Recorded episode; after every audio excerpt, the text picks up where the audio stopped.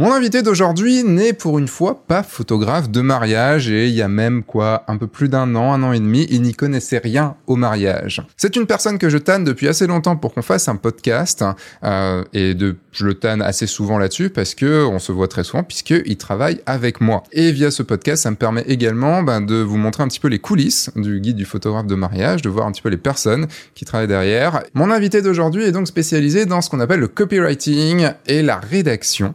Euh, donc il écrit, et donc c'est entre autres ce dont on va parler dans ce podcast, dans lequel je reçois le mec qui écrit les textes du guide du photographe de mariage, Paul Klein.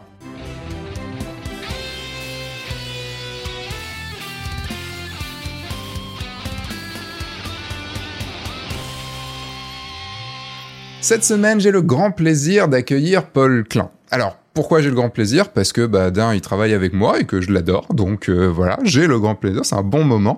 Vous allez voir en plus qu'on passe, euh, qu'on va passer un bon moment, euh, une bonne petite soirée ensemble. vous le connaissez sans le connaître, puisque vous le lisez très souvent, puisque c'est lui qui écrit le mail dont je vais vous parler juste après. Les mails que vous recevez euh, du guide du photographe de mariage, c'est lui. Eh bon, c'est lui avec moi, vous allez vous allez le voir, mais euh, c'est lui qui envoie, c'est lui qui écrit les mails, il écrit aussi les pages de vente, il écrit un petit peu tout ça.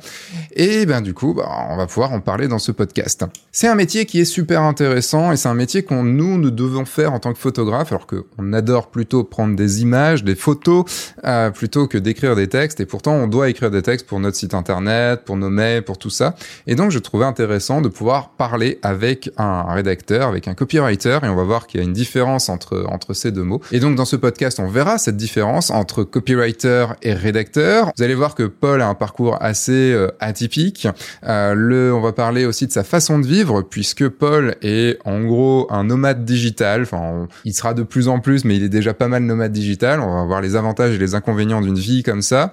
On parlera aussi des bienfaits de travailler en équipe et des difficultés aussi de travailler en équipe. Et on parlera une nouvelle fois de l'arrivée des algorithmes. On en avait déjà parlé dans le podcast d'avant, car là, bah, ça touche complètement le travail de Paul, puisque bah, les algorithmes sont très bons pour pouvoir écrire des textes. Enfin, sont très bons commence à l'être en tout cas. Et surtout, bah, on va bien se marrer. Vous allez voir, on va plutôt bien rigoler dans ce podcast. Et donc, avant de poser à Paul ma question habituelle, bah, je vais vous parler de là où vous pouvez voir Paul. Enfin, vous pouvez voir le travail de Paul. C'est le mail. C'est le mail du guide du photographe de mariage, un mail que vous recevez deux fois par semaine avec des infos dedans, que ce soit des infos marketing, que ce pour vendre des mariages, que ce soit des infos sur comment faire aussi des photos, comment faire, comment gérer le jour J, comment faire de la post-prod, comment parler des algorithmes par exemple et tout ça. Bref, c'est un mail d'information que vous recevez deux fois par semaine. Et pour vous inscrire, bah, c'est très simple, vous avez le lien dans la description. Et donc maintenant, bah, c'est parti. Bon, Paul, est-ce que tu peux nous faire ton elevator pitch, s'il te plaît? Oh, c'est moche. Ok, je vois ce que tu veux dire.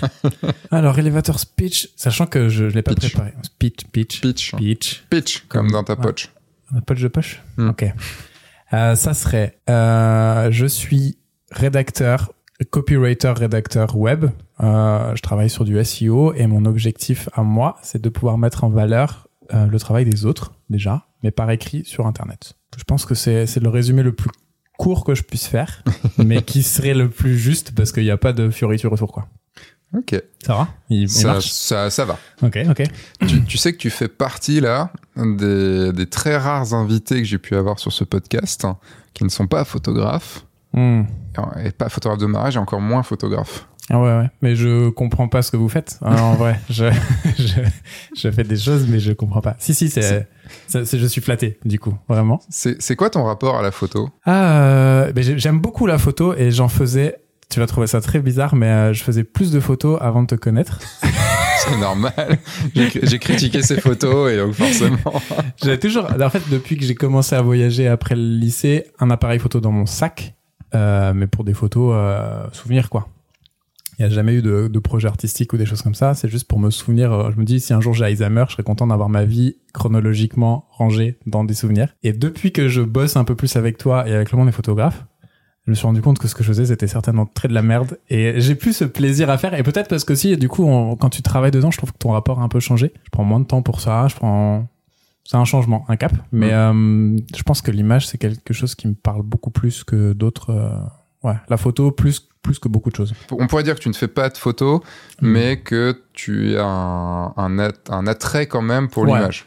J'aime beaucoup, beaucoup. Voir des photos, je peux passer des heures à regarder, je pense, une photo qui me plaît. Ouais. Par exemple, dans un musée, je peux passer plus de temps devant une photo qu'une peinture, je pense. Parce que je trouve que, ben, par rapport même à, mes études, des choses comme ça, le- le- c'est- une photo, c'est prendre une type une vérité ou une réalité dans un moment précis et puis la la- l'arrêter quoi, la cristalliser sur un truc. Et ça, je trouve ça super intéressant. Euh, c'est vraiment un bel outil pour moi. La photo, c'est un outil avant presque le plaisir de. C'est vrai, c'est vrai. C'est comme ça que je le vois. On, on va partir en arrière. On va faire ouh, comme ça. Je te laisse faire. Vous ne voyez pas, mais je suis parti en arrière. Euh, si on part au tout début, parce qu'on on va parler dans ce podcast, et je l'ai dit dans l'intro, mais on va parler dans ce podcast de, de copywriting, de rédac, de SEO, euh, de, de travail en équipe, de gestion du temps, de nomadisme aussi, Mhm. euh, de nomade digital. J'aimerais, avant tout ça, c'est quoi ton parcours?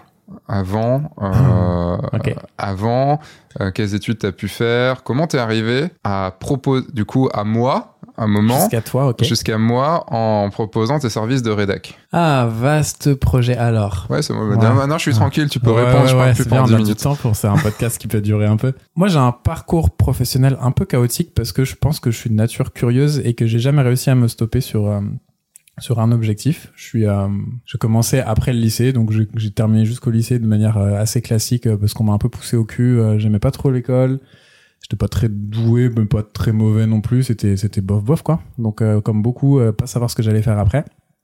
Avec l'idée, ma meilleure amie de l'époque voulait faire psycho. Je me suis dit ah ça me plaît bien, les gens, tout ça. On va monter un cabinet ensemble. Je me suis inscrit en psycho, mais elle me pas suivi. Du coup, je me suis retrouvé tout seul en psycho.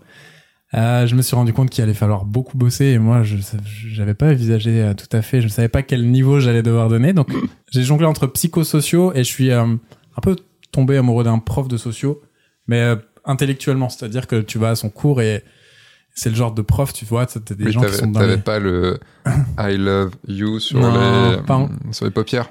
Non, mais j'avais vraiment envie d'en savoir plus. C'était vraiment ça. Euh, et dans ces cours d'amphi, je me souviens, même tu sais, sur les marches qui descendent dans les amphis, les gens étaient assis là, on était, des gens qui venaient un peu de partout. Et je me suis dit, bah, ça c'est passionnant. Donc c'était encore une époque où on pouvait changer facilement. Et je suis parti, euh, je me suis euh, reconverti très vite à la socio, parce que je voulais comprendre comment les gens fonctionnaient. J'ai fait mon master, tranquille. Ensuite, pour des raisons familiales, tout ça, un petite année euh, sabbatique, euh, je suis parti au Canada. Donc là, ça m'a fait prendre conscience que euh, ce qu'on fait en France et que les études, c'est une bonne chose, mais qu'en même temps, t'as plus de choses à apprendre en presque en voyageant, et puis on pourra en revenir peut-être pour le nomadisme après. C'est euh, une belle école, et surtout pour quand tu cherches à comprendre les gens et comment les gens fonctionnent. Euh, je suis revenu, mais du coup, euh, je voulais reprendre parce que je devais faire terminer mon master, et puis bah ma promo avait avancé sans moi pendant un an, donc je suis revenu, j'étais dans une autre promo, ça m'a moins plu. Je suis reparti dans un autre, je cherchais un autre sens. euh, à ce moment-là, ça m'intéressait moins, donc je suis parti en- Je pense que j'étais plus opportuniste. J'ai pu euh, partir en master d'urbanisme, donc encore rien à voir, mais dans une autre ville.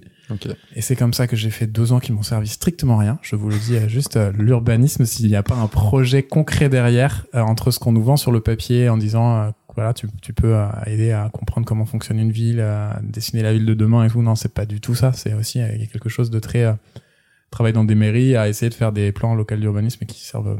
Si, Mm. si t'aimes pas le, le côté juriste, c'est pas très intéressant. Toutes mes études qui n'ont servi pas grand chose jusqu'à, j'ai pas pu bosser dedans parce que en Ouais. fait il n'y a pas de débouché direct euh, suite à, à ces. Oui, pas, ces- pas servi grand chose dans le sens. Euh, C'est une t'as- ouverture. T'en as pas fait un métier derrière, mais par Ouais. contre, t'as appris des choses quand même. Ouais, c'est ça. Beaucoup d'ouverture. Et puis après, c'est des histoires personnelles qui font que tu croises des gens. Euh, je me suis retrouvé partir euh, un peu à Strasbourg, un peu à Nantes. J'étais toujours très lié au milieu associatif. J'ai bossé dedans de plus en plus. J'ai rencontré des gens. J'ai fait plein de boulot. Alors j'ai été, euh, ah, j'ai essayé. Qu'est-ce que j'ai fait hein? Même, je commençais quand j'étais étudiant en serveur. J'ai fait, euh, je travaillais dans des associations bah, d'organisation de ciné-débat quand j'étais euh, pendant un petit temps parce que le cinéma c'était vraiment quelque chose qui me plaît beaucoup. Euh, j'ai travaillé l'accompagnement des jeunes dans les quartiers prioritaires. J'étais, euh, je travaillais ouais, peu en serveur. J'ai travaillé en dans plein de trucs jusqu'au moment où euh, avec ma copine on avait décidé de partir en voyage et on a tout quitté. On est parti et c'est comme ça que en, voyageant je me suis rendu compte que je pouvais faire peut-être d'autres choses. Euh, j'ai cherché un sens à comment voyager et comment travailler en même temps. Et à ce moment-là, euh, là, je voulais faire un blog de voyage, un peu comme quand beaucoup de gens partent en voyage, à me dire, bah, au moins tenir mes, mes proches informés de ce qui se passe.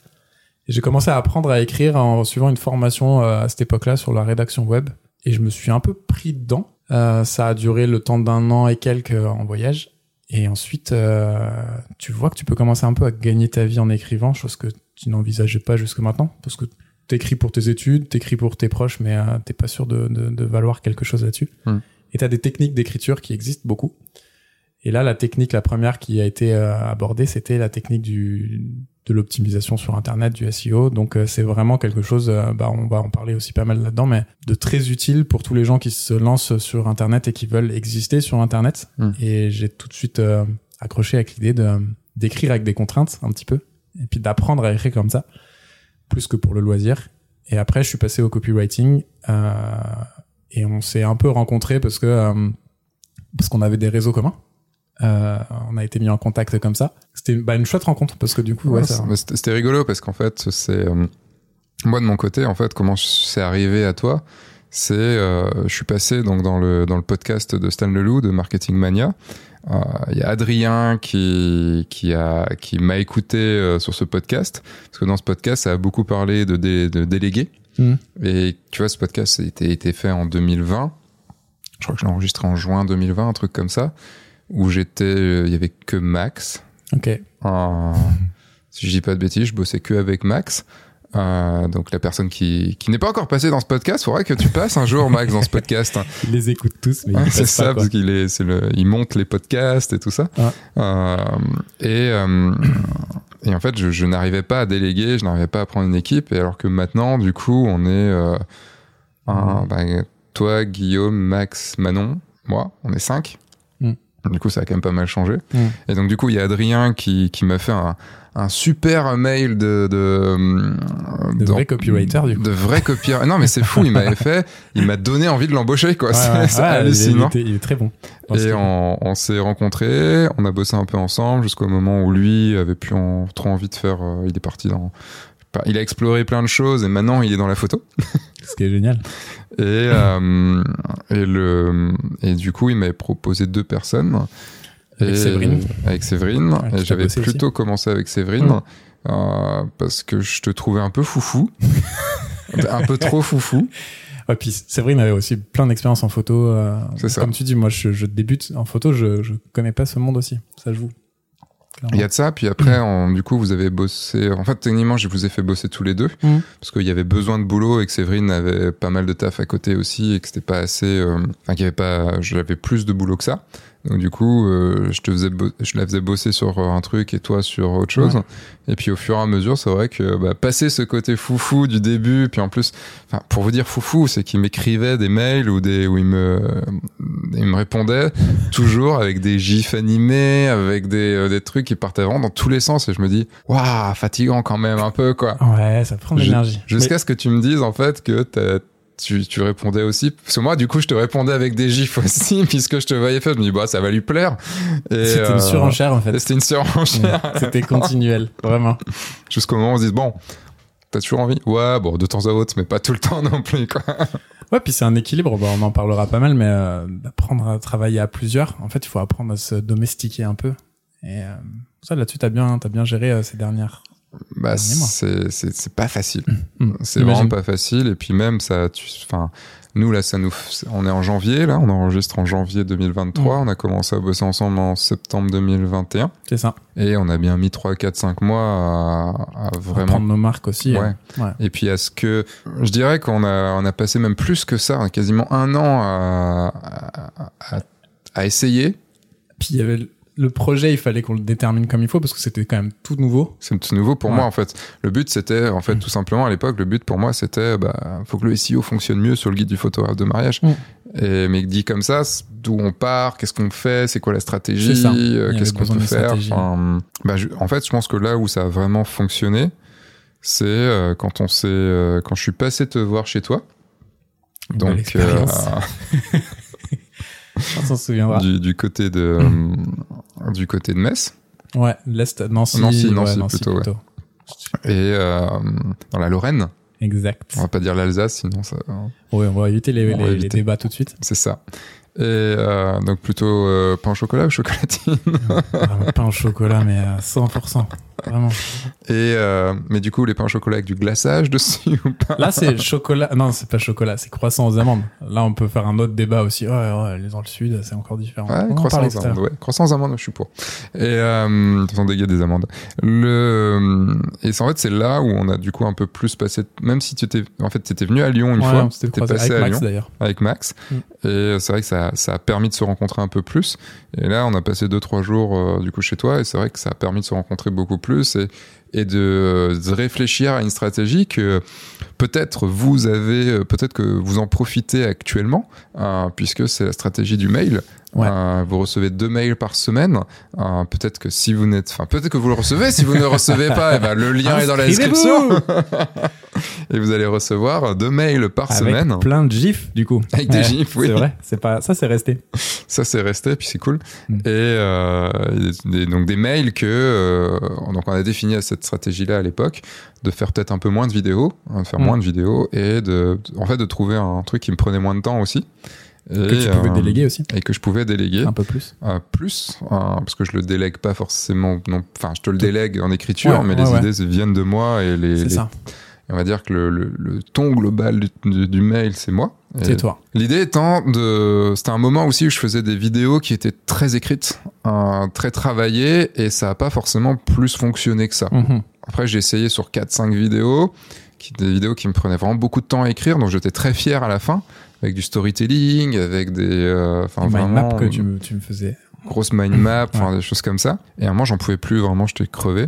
Et du coup, on a discuté et euh, c'était donc là, on était en 2022. C'est Mm. quand je revenais de, je revenais de mon périple Rennes, euh, euh, enfin festival à Rennes, mariage en Hollande et retour. la fin de la euh, boucle.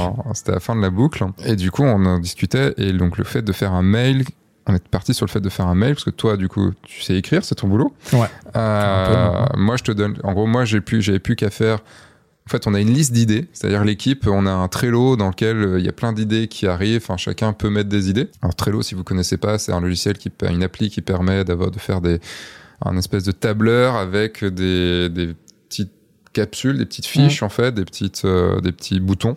C'est un, c'est un peu un truc, ouais, un, un outil super collaboratif pour. euh, pour Ouais, en fait, on, transmettre on des- fait une fiche et en fait, la fiche, on peut l'amener en sur différentes euh, en les glissant, cliquant, glissant, différentes euh, colonnes Mm. pour dire bah ça par exemple c'est à faire, idée validée, à faire, vocal fait, enfin voilà, Fixer qui le fait. et qui le fait aussi. Si, c'est pas mal. Donc du coup on a à ce moment-là bah j'ai j'ai fait les je fais les vocaux. En fait, je Ouais. chope les idées dedans, je fais les vocaux, euh, 4-5 minutes de vocal, C'est ça. et puis derrière, je te les envoie, je te les envoie sur WhatsApp. Et euh, Je les transforme en mail euh, pendant un temps. Et après, tu repasses pour voir si ça correspond. c'est ça. C'est validé, c'est envoyé. Et ça fait un mail euh, tout frais, tout beau. C'est ça. Ouais. Et, et là, franchement, c'est génial parce que du coup, moi, ça me permet de, de, de pas y passer beaucoup de temps, Mm. mais que derrière, il y a du contenu régulier. Et puis que c'est- c'est tonton, et- enfin tonton, ça c'est un mot très sympa. C'est tonton Euh, et tata. Exactement. Et que tu gardes quand même exactement le contrôle du, du, du projet parce que Mm. euh, toutes les idées viennent en tant que moi comme je suis pas photographe ça m'évite d'écrire des bêtises et en même temps ça me permet d'apprendre et c'est surtout euh, être euh, être tes mains quoi Mm. euh, sur le coup donc te faire gagner du temps là-dessus On, on reviendra un petit peu sur tout ça, parce que je pense que ça peut intéresser de- les Ouais. gens de savoir un petit peu les coulisses en fait du, du guide.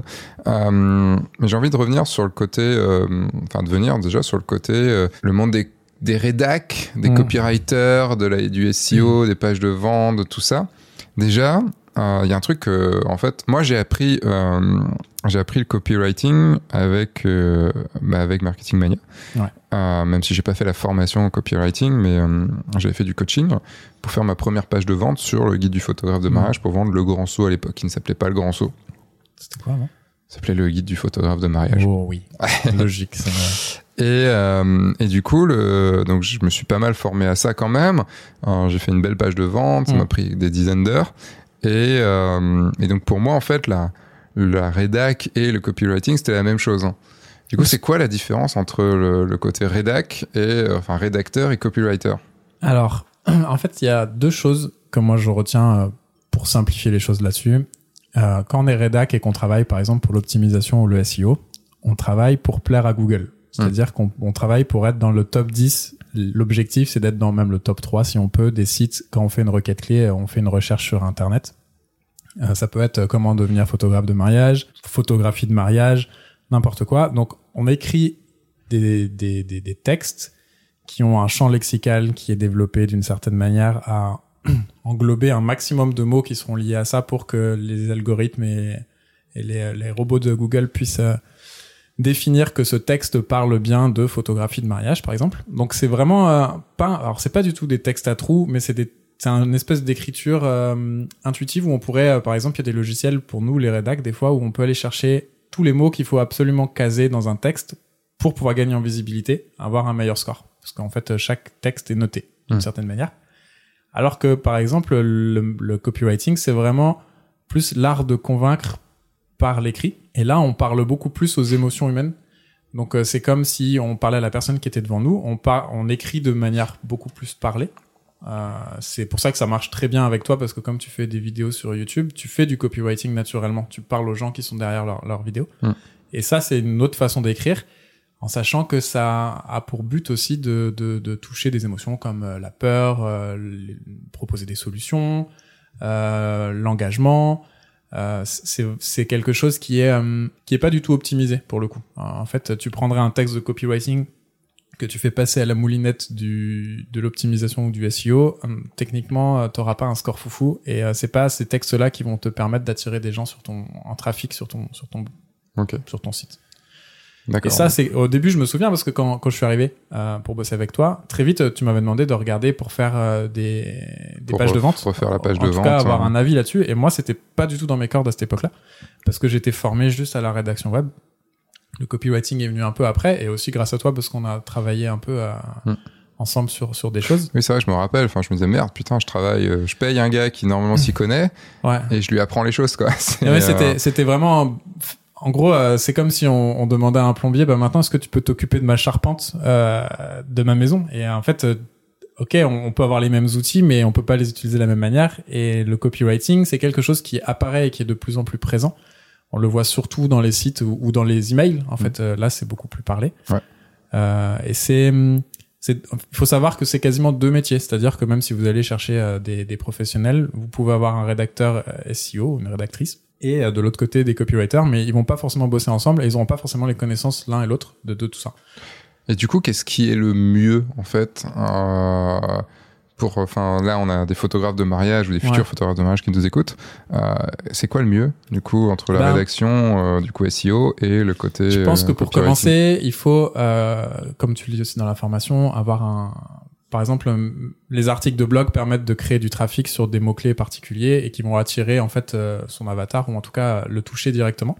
Donc là, il faut des rédacteurs pour avoir des textes hein, le plus optimisés ou en tout cas travailler ces textes pour qu'ils soient optimisés. Et là, c'est de la rédaction, mmh. la rédaction euh, SEO.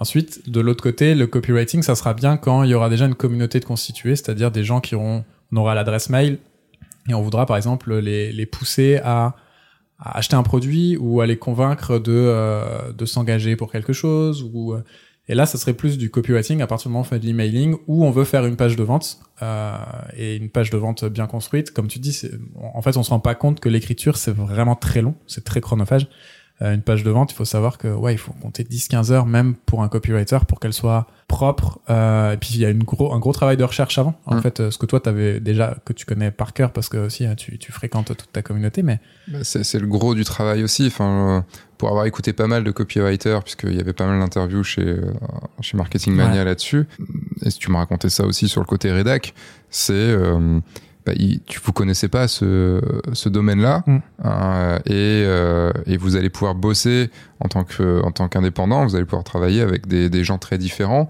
des domaines très différents. Et ouais. il faut aussi que vous puissiez connaître le domaine. Et c'est là où c'est compliqué de faire appel à des gens euh, dont c'est le métier d'écrire mais qui connaissent pas le domaine, Mm.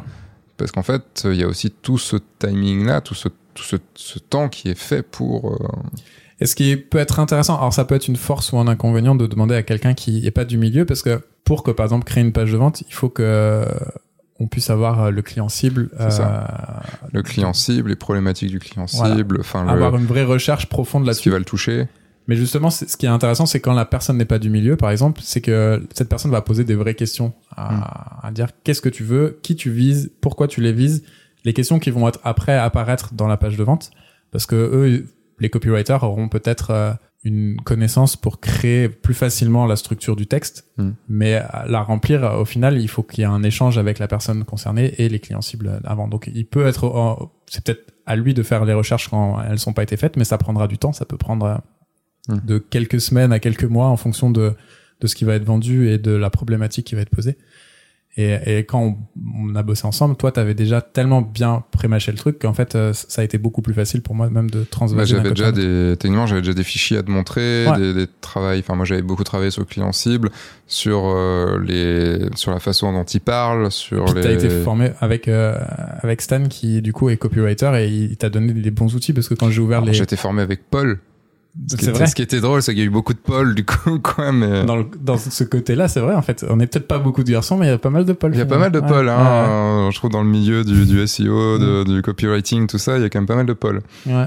Pas Mais, vieux en euh, plus, pas trop vieux. pas Parce que trop c'est un vieux. nom qui peut être euh, vite associé à 70 ans et plus, mais oh pas tant que ça je pense Paul c'est un, un peu indémodable un peu papy quand même. Des fois, ça peut être papy Paul, tu vois. non je pense que c'est les petits- indémodable Ouais, ouais, ouais, non, c'est vrai. et euh, si vous vous si vous vous appelez Paul dites-le nous Défendons-nous. Défendons-nous, défendez-vous. Et euh, par contre, de Sébastien, t'en, sou- t'en trouves beaucoup, beaucoup moins. On a eu notre âge d'or. C'est drôle de trouver les années des âges d'or des prénoms aussi. Bah, c'est à peu près quand je suis né. Ouais. Tu vois, c'était dans les années 80, quoi. Et, euh, et c'est vrai que j'avais déjà fait un travail sur le client cible, une, une page où, je, où j'expliquais euh, tout, je le décrivais, où, je, où, je- où où j'avais en plus ce qui était, qui était bien, mais c'était normal. On était en 2010, on était en 2021. Euh, bah, j'avais déjà fait pas mal de sondages. Je vous connaissais aussi, tous ceux qui vous qui Mm. m'écoutaient là. Euh, je, vous, je vous connaissais, enfin depuis très longtemps, puisque c'est des formations que je fais depuis longtemps aussi. Donc je savais en fait, que- et je suis passé par là moi aussi, donc je sais qu'est-ce qui était important, comment on parle, quelles sont les problématiques, quelles sont tout ça. Exactement. Et donc, euh, c'était à moi de te les transmettre à ce moment-là, quoi. Et c'est ça, et c'était déjà bien préparé sur des fichiers. Et, et récemment, on a quand même vu que en, en faisant, en répondant à certaines questions, même le client cible pouvait un peu évoluer Mm. en fonction du temps, et qu'il Bah, fallait le remettre à jour aussi de temps en temps. Donc, faut pas C'était hésiter. quand à- C'était en décembre qu'on a envoyé le mail Ouais, avec les questionnaires. En décembre, on a envoyé un mail avec un questionnaire qui, qui, qui va revenir hein, de temps en temps, parce que euh, du coup, ça permet à Beaucoup de nouvelles données à personnes. traiter. Ouais. Mais c'est vrai que nous, ça nous permet, en fait, ces questionnaires-là, ça nous permet de, de savoir ce que vous voulez, de savoir euh, comment vous le voulez, et, euh, et aussi de créer des, des formations, de créer aussi des pages de vente, hein, c'est aussi du marketing, euh, de créer tout ça pour que vous, euh, pour que ça vous parle, pour que ça vous touche, pour que ça vous serve, Ouais, surtout ça, Surtout ça. et, et de faire les, pour moi les vidéos, les sujets, enfin, Bah, plus on a de réponses sur euh, qui sont les gens qui, qui, qui suivent et qui, qui ont des besoins, et plus c'est facile aussi de, de répondre à, leur- Mm. à leurs attentes. Quoi. Comment on pourrait faire pour des, euh, pour des photographes de mariage qui se lancent, hein, de, de trouver ça pour, euh, pour leurs clients, alors que euh, j'ai déjà parlé dans, dans, dans le guide du photographe de mariage du, du, du- de l'avatar, du, Mm. euh, du, du persona, de- du client cible. Mm. Alors, tout ça, c'est des, des synonymes. peu hein. près la même chose. Ouais. C'est des synonymes. Il y a une différence entre eux? Non. Non, Pas même mais en fonction des milieux, euh, il y en a qui sont plus ou moins utilisés. Ouais. Côté fille, c'est plus persona. Hmm Enfin, Ouais, entre filles, c'est plutôt des, on dit ça un persona parce que c'est plus classe. c'est vrai. Le- Client cible, c'est tout de suite. euh, un, avatar, c'est plutôt euh, voilà, c'est pour un être film, encore quoi. un peu classe. c'est un film, c'est une, une BD. c'est- Non, c'est pas une BD, c'est un, un animé, euh, Ouais. tout ça. Et euh, client cible, bah, c'est en gros, ça veut dire ce que ça veut dire, quoi. C'est ton client cible. Là, moi, c'est clair. Il n'y a pas Voilà. de doute. Et bah, après, appelons un chat un chat. hein. Tout à fait. Et appelons un monstre de la nuit un monstre de la nuit. Enfin, un petit, petit côté marketing Oui, à dire ça- monstre de la nuit, le livre arrive, tout ça. Bientôt. C'est en euh, préparation. Sur le, sur le, le canapé derrière. Sur le canapé. oui, ils sont regardez. Si vous êtes sur YouTube, vous le voyez. Hop, on a Attention, là, c'est, ça, c'est les coulisses des coulisses. C'est coulissant. Euh, ouais, du coup, comment on pourrait faire Enfin, quelqu'un Ben, qui se lance comme ça? En fait, c'est la, la- je pense la même stratégie euh, de connaître pour qui on a envie de travailler déjà, à savoir euh, qui, avec qui on veut bosser, par exemple en tant que photographe, qui sont ses clients euh, fétiches et ceux avec qui ils aimeraient bosser. Et euh, Fétiche et pas fétichiste. oui, Hmm. l'un ne- n'empêche pas l'autre, mais là c'est vraiment, Ouais, même si vous voulez que sur le côté fétichiste. c'est- plus dans le Ah, un mariage. client cible peut être fétichiste. mais- Chiche. Chiche. Ah, chiche. Chiche. Est chiche. Mais euh, utiliser, en fait, utiliser un peu le profil que, que l'on côtoie, que l'on connaît et que l'on aime surtout en tant que, que client, les meilleurs clients qu'on a. Mm. Et essayer de leur inventer euh, un petit peu le, le personnage idéal, euh, comme, comme tu, tu peux le, le présenter aussi dans tes vidéos, dans tes formations. Dans le livre aussi déjà. Ouais, aussi beaucoup dans le livre. Et après, euh, après ça, euh, commencer à essayer de, de se mettre justement quelles sont leurs problématiques à eux, qu'est-ce qu'ils ont besoin et qu'est-ce qui pourrait les toucher pour écrire dans ce sens-là. Mais là, on écrit déjà en copywriting et pas forcément le besoin d'écrire ça dans un blog. Mm. Là, on revient sur du SEO plutôt. Ouais, mais d'ailleurs, c'est un truc. Euh, dans ce que tu disais tout à l'heure, je voulais te poser la question. Euh, qu'est-ce qui, je te demandais qu'est-ce qui était le mieux? Il n'y a pas de réponse en fait à ce truc-là. C'est deux besoins différents. Par exemple, si tu as un site sans blog. Ouais. Et que tu veux te placer sur une page euh, genre photographe de mariage à tel endroit, tel truc. Moi, j'ai tendance à privilégier le fait de faire du copywriting plutôt que de faire du- de la rédac. Mm. Parce que j'ai tendance à me dire que si vous faites un, un texte pour Google, en effet, vous allez être bien placé. Mais les gens qui vont arriver sur votre site, ils vont voir que vous parlez à un robot. Ouais. Et que, et qu'en fait, ils vont pas du tout se sentir impliqués. C'est en fonction des pages que tu as sur ton site. Là, Ouais, mais imaginons un site tout simple avec page Ouais. d'accueil, page mariage, page à propos et page contact. Imaginons.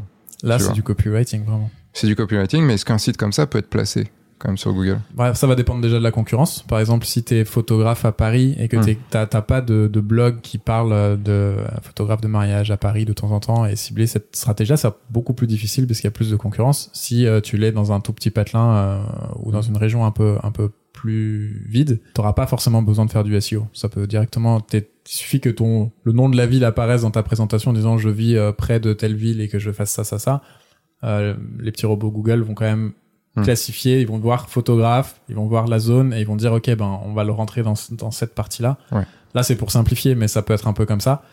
Et en fait nous euh, dans la rédaction et en SEO on peut mesurer un peu le, le- le niveau de difficulté de la concurrence. Il y a des outils qui permettent de le faire et euh, plus le mot en fait plus le- la requête clé est facile euh, moins on aura besoin de faire de texte et moins le texte devra être enrichi. Et par Mm. exemple, même la longueur du texte dans des trucs très très pointus où il y a beaucoup beaucoup beaucoup de concurrence, par exemple le marketing ou tout ça, si on veut faire du SEO en marketing, il faut allonger le texte de manière euh, pour être dans le top 10 par exemple, faut faire des, des articles qui font moins 1200 mots. En dessous, on pourra pas y arriver parce que euh, tous les articles sont euh, super euh, boostés pour pouvoir être visibles. Donc le copywriting c'est très bien parce qu'on en a besoin quand on monte un, un, un- site au début, surtout un site vitrine pour se présenter. Mm. En fait, mais il faut écrire avec ses mots et son caractère pour que ça se transmette. Et après, euh, ouais, c'est ça, c'est être en contact direct avec euh, avec les gens qu'on qu'on vise. Donc là, c'est du copywriting pur pour la page, par exemple, qui je suis ou euh, euh, bienvenue sur sur le site. C'est vraiment ça, c'est une petite présentation, mais il n'y a pas beaucoup de SEO dedans. Est-ce que Google c'est, c'est, ne va pas non plus sur, le, dans, sur cette pente, du, enfin sur cette, sur cette, dans cette direction de, d'avoir des pages qui parlent plus aux êtres humains Mm. plutôt que. Ouais. Parce qu'il y a très longtemps, le SEO c'était. euh, euh, si tu arrives à caser le plus de fois possible Ouais. photographe de mariage euh, Lyon dans, dans, dans dedans, c'est tu seras le bien tu seras le mieux placé. Si en plus tu as photographe de, de- photographe mariage lyon.fr, t'es encore mieux placé. Enfin, Ça, ça, ça a beaucoup changé ça. Et ça change encore à chaque mise à jour de Google. En fait, les Ouais. rédacteurs, un peu, on serre tous les fesses, on est obligé de se remettre à jour parce que des choses qui fonctionnaient un mois avant ne fonctionneront plus ou vont être sanctionnées. Et, et tant mieux parce que ça évolue dans le sens du qualitatif et moins du quantitatif. C'est-à-dire que, comme tu dis, euh, c'est pas parce que tu mettras 40 fois dans le, dans le texte mot photographe euh, Lyon que tu seras plus visible que quelqu'un qui l'aura mis quatre fois. Ça va être commencer à être pénalisé. Et à l'époque, euh, il y avait même des gens qui mettaient des paragraphes blancs, écrire blanc sur un paragraphe blanc pour pas que ça se voit. Ils mettaient tous les mots clés dedans pour que ça soit et ça, ça fonctionnait. Mais il y a, il y a longtemps maintenant, ça, c'est justement c'est pour éviter ce genre de dérive. Hmm. Il y a toutes des règles qui changent en fonction de où est-ce qu'on met les mots clés importants. Alors, dans les conseils, on met toujours au moins un peu des fois dans les titres. Euh, Il y a une structure de texte à, à, à suivre quand même pour que ça soit euh, que ça tienne la route quoi. Il faut que ça soit bien structuré. Et si on en met trop, on va être pénalisé.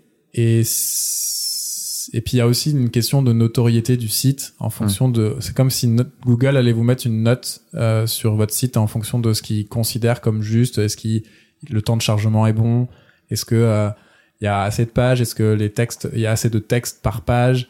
Est-ce qu'il y a trop de photos? Enfin, il y a beaucoup de, de, de, de points comme ça à prendre. Et euh, il y a une note qui est, qui est donnée. Et en fonction de ça aussi, la visibilité augmente ou baisse. Et, Et après, il y a des liens à créer entre les sites qui ont des bonnes notes ou des choses comme ça. Ça se répartit. euh, la réputation peut se partager. Et ça, Ouais. c'est un truc qu'on, en backlinks et tout ça, c'est intéressant de, de pouvoir le travailler. Le backlink, c'est en gros le, un, un site qui fait un lien vers votre site. quoi. Ouais. Mais un conseil, par exemple, ne faites pas un échange de backlinks entre deux sites parce que sinon vous allez être pénalisé. Oui, si en gros, toi, t'as ton site, moi j'ai mon site, Ouais. que je fais un lien vers ton site et que toi, tu fais un lien vers mon Il- site. il va sentir Google, il la- se dit- Hmm. il y a une petite euh, entourloupe là. Là, tu essayes de Par me la faire à l'envers. Si on met si on met Max dans l'affaire et qu'on fait un trio, Ouais. euh, que moi je, je donne mon lien vers toi, que toi tu te donnes le lien Vers Max. Max. et Max le fait vers moi, il- ça marchera. Oui. Donc il- des fois ça peut se construire comme ça à dire à qui je donne un lien et qui m'en donnera en échange et le mieux c'est d'avoir un site un peu plus Hmm. reconnu qui parle de nous.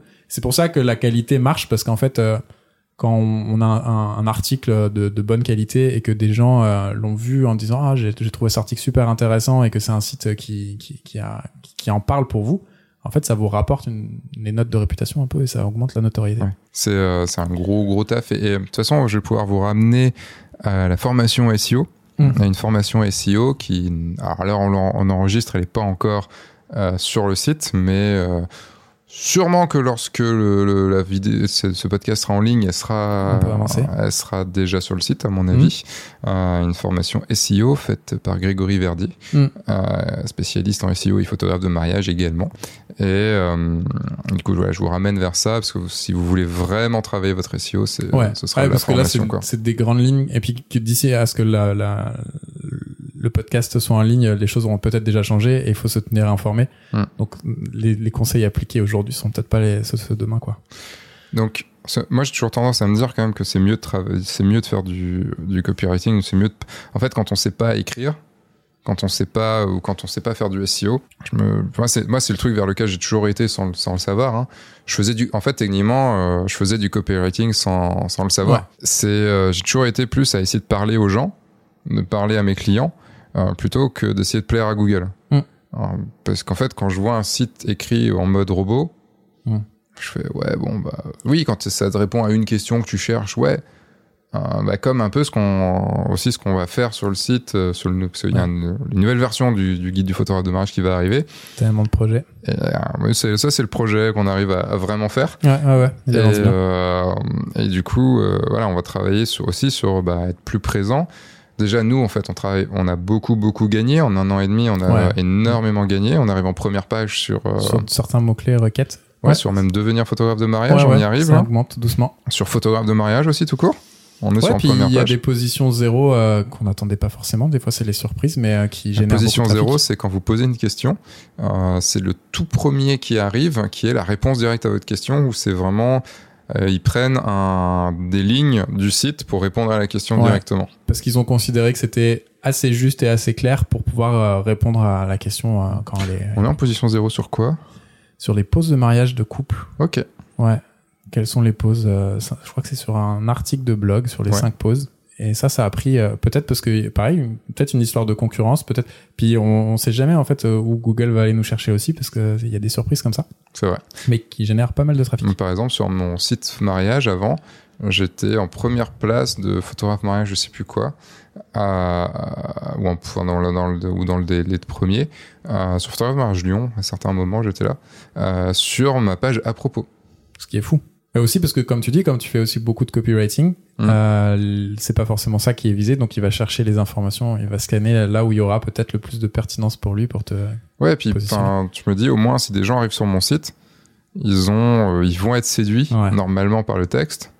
Et pas, euh, et toujours le truc, c'est que si on, même si on fait du SIA, donc du, de la pub Mm. sur, sur Google, alors, le truc c'est que si les gens cliquent sur, la, sur le, le lien, sur la pub, mais qu'après le site il leur plaît pas, Ils vont pas rester. ils se Ouais. cassent et on, et on fait pas la vente. hein. Exactement.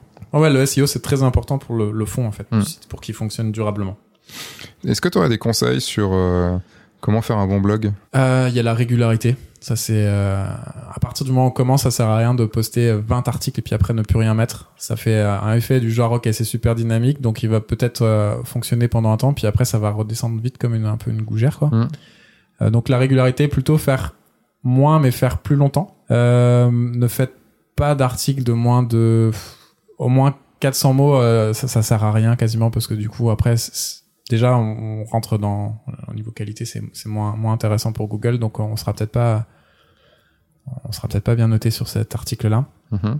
Euh, travailler le champ lexical aussi. Quand vous faites, euh, des fois, faut, ça peut être très simple. C'est euh, photographe de mariage, oui, mais photographe de mariage aussi, les photographes de mariage, c'est-à-dire avec un S, eh ben, ça sera important aussi parce que ça montre que, euh, ok, on parle vraiment pour, ça, ça pourra jongler. Et un article peut être, euh, avoir plusieurs requêtes clés dedans, en fait. C'est-à-dire que plusieurs mots vont apparaître dans cet article et vont être, Mm. euh, vont être mis à, à- un très bon article peut être vraiment euh, bien noté et puis attirer du trafic pour plein de raisons. C'est-à-dire, euh, bah, ça peut être sur Lyon, ça peut être photographie de mariage et ça peut être aussi euh, comment devenir photographe de mariage dans un seul et même article. Puis pour qu'il marche bien aussi, il faut que Google voit que les, euh, les gens qui arrivent sur cette page y restent Ouais. aussi. Alors ça, c'est les chiffres une fois que les gens y sont, en Mm. fonction du temps qu'on va passer, en fonction de, de, de- est-ce qu'on va scroller ou est-ce que ça, ils peuvent le savoir aussi. Euh, est-ce qu'on va aller voir d'autres articles aussi? Ça peut jouer aussi pour la réputation du site, à dire ah bah tiens c'est intéressant. Donc il faut pas hésiter à, à justement euh, proposer des choses, euh, mettre un call to action aussi à la fin d'un article pour pouvoir Mm. essayer de garder les gens le plus longtemps possible. Et euh, et puis euh, appelle écrit- à l'action, si on parle français. ouais,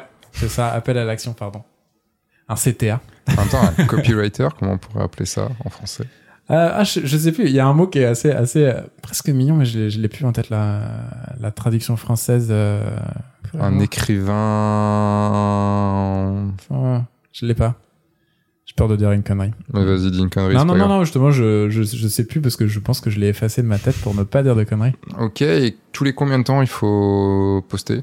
Alors ça, ça dépend. Ça peut être très, si on a la motive, c'est comme euh, sur les réseaux sociaux. Si on peut le faire tous les jours, tant mieux. Mais euh, faire un article de qualité tous les jours, euh, Ouais, sachant qu'en plus, il faudra éviter euh, et les fautes et, et puis se faire relire et puis Et les euh, redondances aussi Voilà, et ça c'est quelque chose qui est assez surprenant, c'est-à-dire qu'il faut aussi construire les articles qu'on va poster pour pas que des articles puissent trop se ressembler, se cannibaliser, parce qu'en fait sinon un Google va considérer que il saura pas quelle La- place donner à quel article parce qu'ils vont être en concurrence dans le même site.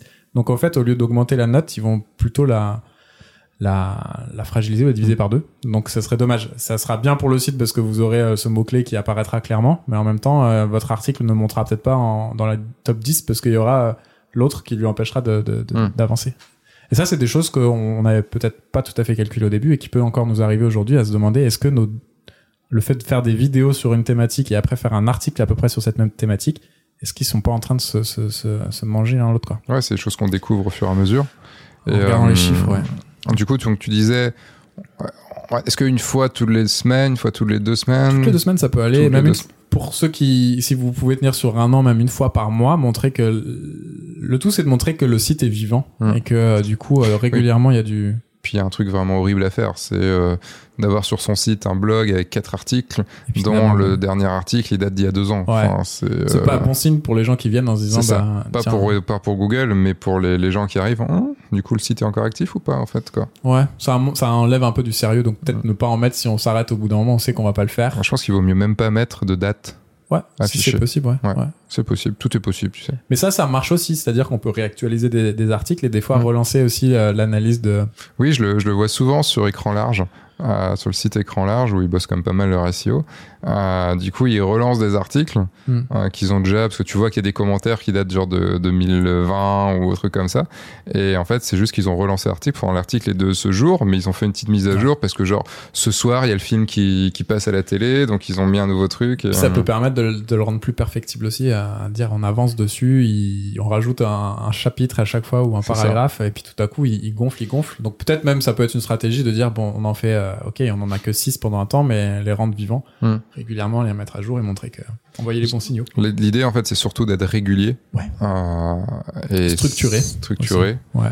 Structuré, régulier et minimum, euh, minimum 400 mots, Moi, mais vaut mieux 600, quoi. Ouais, c'est ça. En dessous de 500, c'est c'est pas trop trop utile. Euh, et puis il faut équilibrer aussi entre les images. Et n'oubliez pas aussi un truc qu'on fait souvent, mais euh, de euh, de nommer un peu les images que vous allez mettre dedans, leur raconter. Balise alt. Ouais, balise alt, c'est toujours important parce que ça peut apporter aussi du trafic et puis ça montre qu'en fait euh, on n'a rien oublié quand on a fait l'article et Mm. Google aime bien dire ah bah c'est un bon point. C'est vraiment euh, en fait c'est comme un prof qui donne des bons points à Google là-dessus et il te dit euh, ça c'est bien ça c'est Plus vous faites les choses consciencieusement, honnêtement. En fait, c'est. Ouais. Vas-y, bois, t'inquiète. Mm. C'est. Moi, j'ai déjà fini mon verre là. Le. Va falloir re- re- refiler. Le, je deviens rouge de plus en plus. Avec modération. En plus, du coup, après, on a une bouteille après de, de Genepi. Il va me faire avouer des choses. Je pense que c'est. Ouais. Mais en plus, c'est une bouteille de Genepi euh, d'un, d'une personne qui suit euh, F1.4. Et je crois que tu suis aussi euh, le guide de temps à autre. Et ben Et, voilà. en fait, tu t'es marié. Euh, j'ai pas pu faire ton mariage, mais en tout cas, c'est Jessica qui a fait ton mariage. Et, tu- et du coup, tu lui as donné une bouteille euh, qui est marquée dessus. Ça ne vaut pas les Lego, mais c'est chouette quand même. La belle dédicace. Donc merci à toi. C'était merci et que vive la vie avec du Genepi. Puis ça rime. Je pense que t'aurais dû garder ce- cette punchline pour la- finir le podcast. Merci et que vive Garde, la garde, vie. garde-le pour tout à l'heure aussi. Je garde, je le remets pour Ouais, tout à le l'heure à. Quand la bouteille sera vide. Donc du coup, je suis obligé là de partir sur l'autre bouteille de mariage, rhum arrangé de Lisa et Sébastien. Il est sponsorisé par l'alcool. En fait, tout ce que boit Seb, c'est de l'alcool qu'il reçoit. Bah, en fait, c'est ça. Quand vous êtes à un mariage, on vous offre souvent des choses euh, dans, sur, ta, sur la table. Et bon, des fois, c'est des bougies, des fois, c'est du thé, des fois, des. Alors, des dragées, non, ça fait très longtemps que j'en ai plus vu, heureusement. Euh, des fois, c'est du thé, des, des, des fois, une plante, des fois, des trucs comme ça. Et de temps en temps, c'est de l'alcool. Beau cadeau. Et euh, j'ai même vu du savon, tu vois, des choses comme ça. Tu le bois pas par contre. le savon. Euh, savon, non, mais du coup, je me dis, c'est parce qu'ils pensent que leurs Mm. invités sont tous très crades ou. Ils ont beaucoup dansé. euh, non, c'est bien. C'est la suite de. Et, euh, et en fait, il y a un truc, c'est que si vous restez le soir, bah, il y a beaucoup de gens qui partent sans leur cadeau. Donc, ce qui Ah. fait que les mariés se retrouvent avec un, un cajot total de cadeaux, et souvent le lendemain, ils les donnent. Non, mais partez avec, c'est bon, partez avec. Donc vous pouvez, vous voyez, par exemple, ça, du rhum arrangé à vanille, euh, ou du- d'une bouteille de Genepi comme ça, des fois il y en a moins bien sûr, ou du rhum et tout ça. Mm. Bah ok, vous pouvez partir avec des fois avec plein de trucs, ça vous fait vos petits trucs, euh, plutôt que d'ouvrir une bouteille, tu vois ça, ça fait deux petits verres, et c'est Une plutôt bonne cool. soirée. quoi. Hein Exactement. Oui, ça fait une bonne soirée, Exactement. mais buvez avec modération bien sûr. C'était le mot du photographe. Euh, J'aimerais bien aller sur le nomadisme. Hmm. Euh, T'en parlais tout à l'heure euh, dans, dans ton parcours, et euh, c'est vrai qu'en plus en ayant pas mal suivi à un moment, euh, donc Marketing Mania, il avait une chaîne, euh, il avait un podcast qui s'appelait Nomade Hmm. Digital euh, avec Paul, mais un autre Paul encore, c'est ça. et parce que bah, Stan est parti, il vit en, en Thaïlande, Thaïlande, hein. ouais. À Chiang Mai, je crois. Ouais, je sais plus, je sais plus où il est. mais, et c'est vrai que le, c'est pas quelque chose qui m'a tenté. Non, parce que je suis pas, je voyage pas beaucoup, enfin beaucoup beaucoup. Enfin même si dans un coin de ma tête, j'aimerais bien des fois partir Mm. pendant quelques mois et tout ça. Euh, toi, t'es t'es parti pendant combien de temps? Un an et demi. Un En- an et ouais. parti un an et demi sans rentrer chez toi ou euh, Euh, Il y a eu une coupure de deux semaines Ok. pour un anniversaire de, important à revenir. Donc c'est mon petit passage, euh, le temps de re- re- remplir le sac, vider l'autre et puis repartir. Mais c'était à peu près un an et demi. euh, mais en nomadisme, euh, ne pas rester plus de deux mois ou dans le même pays quasiment. Ouais. Donc c'était toujours en mouvement. T'as fait quoi comme pays? Euh, Asie du Sud-Est. Ouais, classique quoi. Ouais, tous. C'est le classique euh, du dans nomade tous 11, digital. 11, 12 pays. Puis il y a des pays qui ont déjà fermé depuis, quoi. euh, comme la Birmanie, des trucs comme ça. Oui, c'était une époque euh, juste avant Covid, euh, quelques mois avant. Donc c'était encore le bon moment pour le faire, quoi. Le Sri Lanka, les choses où c'est plus Ouais, difficile d'aller aujourd'hui. Euh, donc ouais, donc t'es, euh, c'est vrai que le- le- l'Asie du Sud-Est c'est pas cher, C'est pas cher, c'est pratique. c'est euh, fait beau, t'as pas et besoin puis- de grand chose. En, Point prioritaire, nomadisme, euh, ça demande un minimum de connexion Internet. En plus, Euh, il faut absolument être dans un pays où c'est à peu près connecté, où Mm. on peut se connecter. Et il y a des pays qui sont plus difficiles que d'autres pour ça. Je pense que moi c'était mes débuts, donc euh, j'y allais un petit peu. oui, parce qu'en plus t'es parti J'étais pas encore sans avoir de métier nomade. Ouais.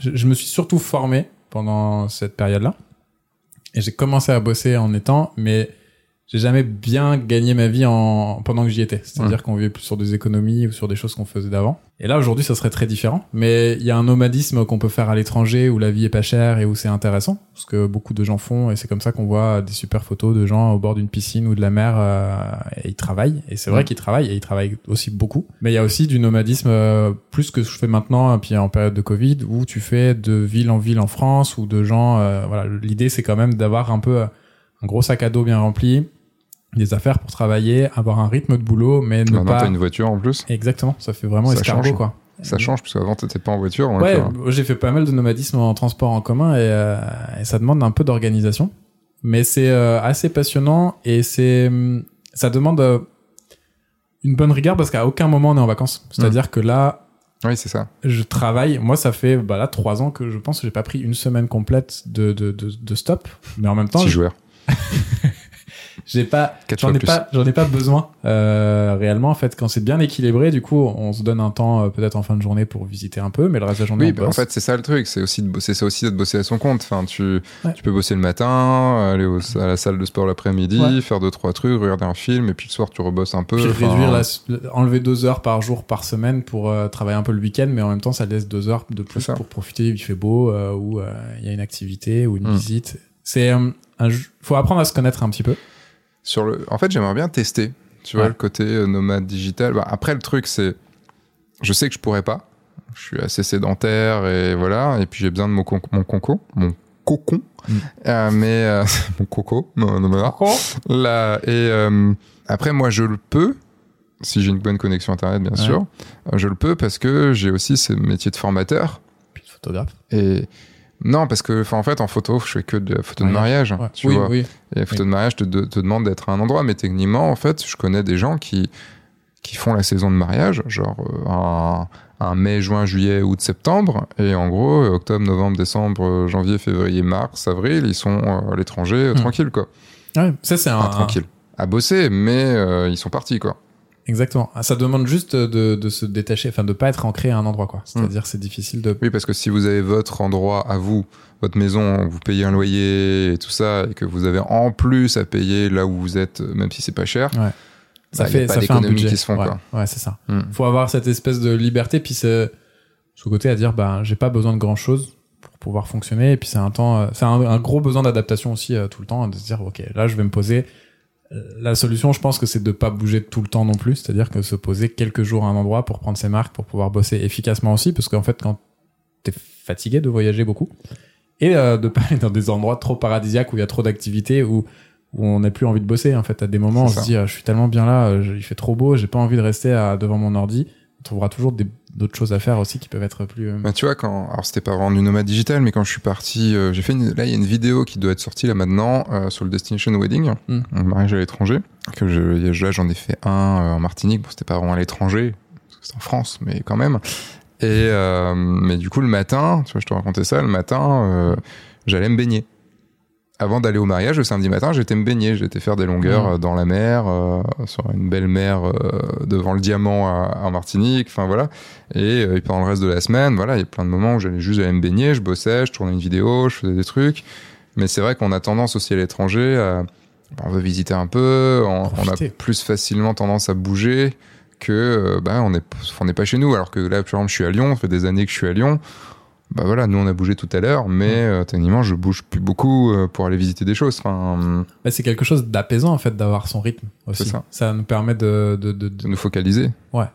de, de- en fait, ritualiser les choses, c'est quelque chose de plutôt euh, efficace Mm. pour travailler.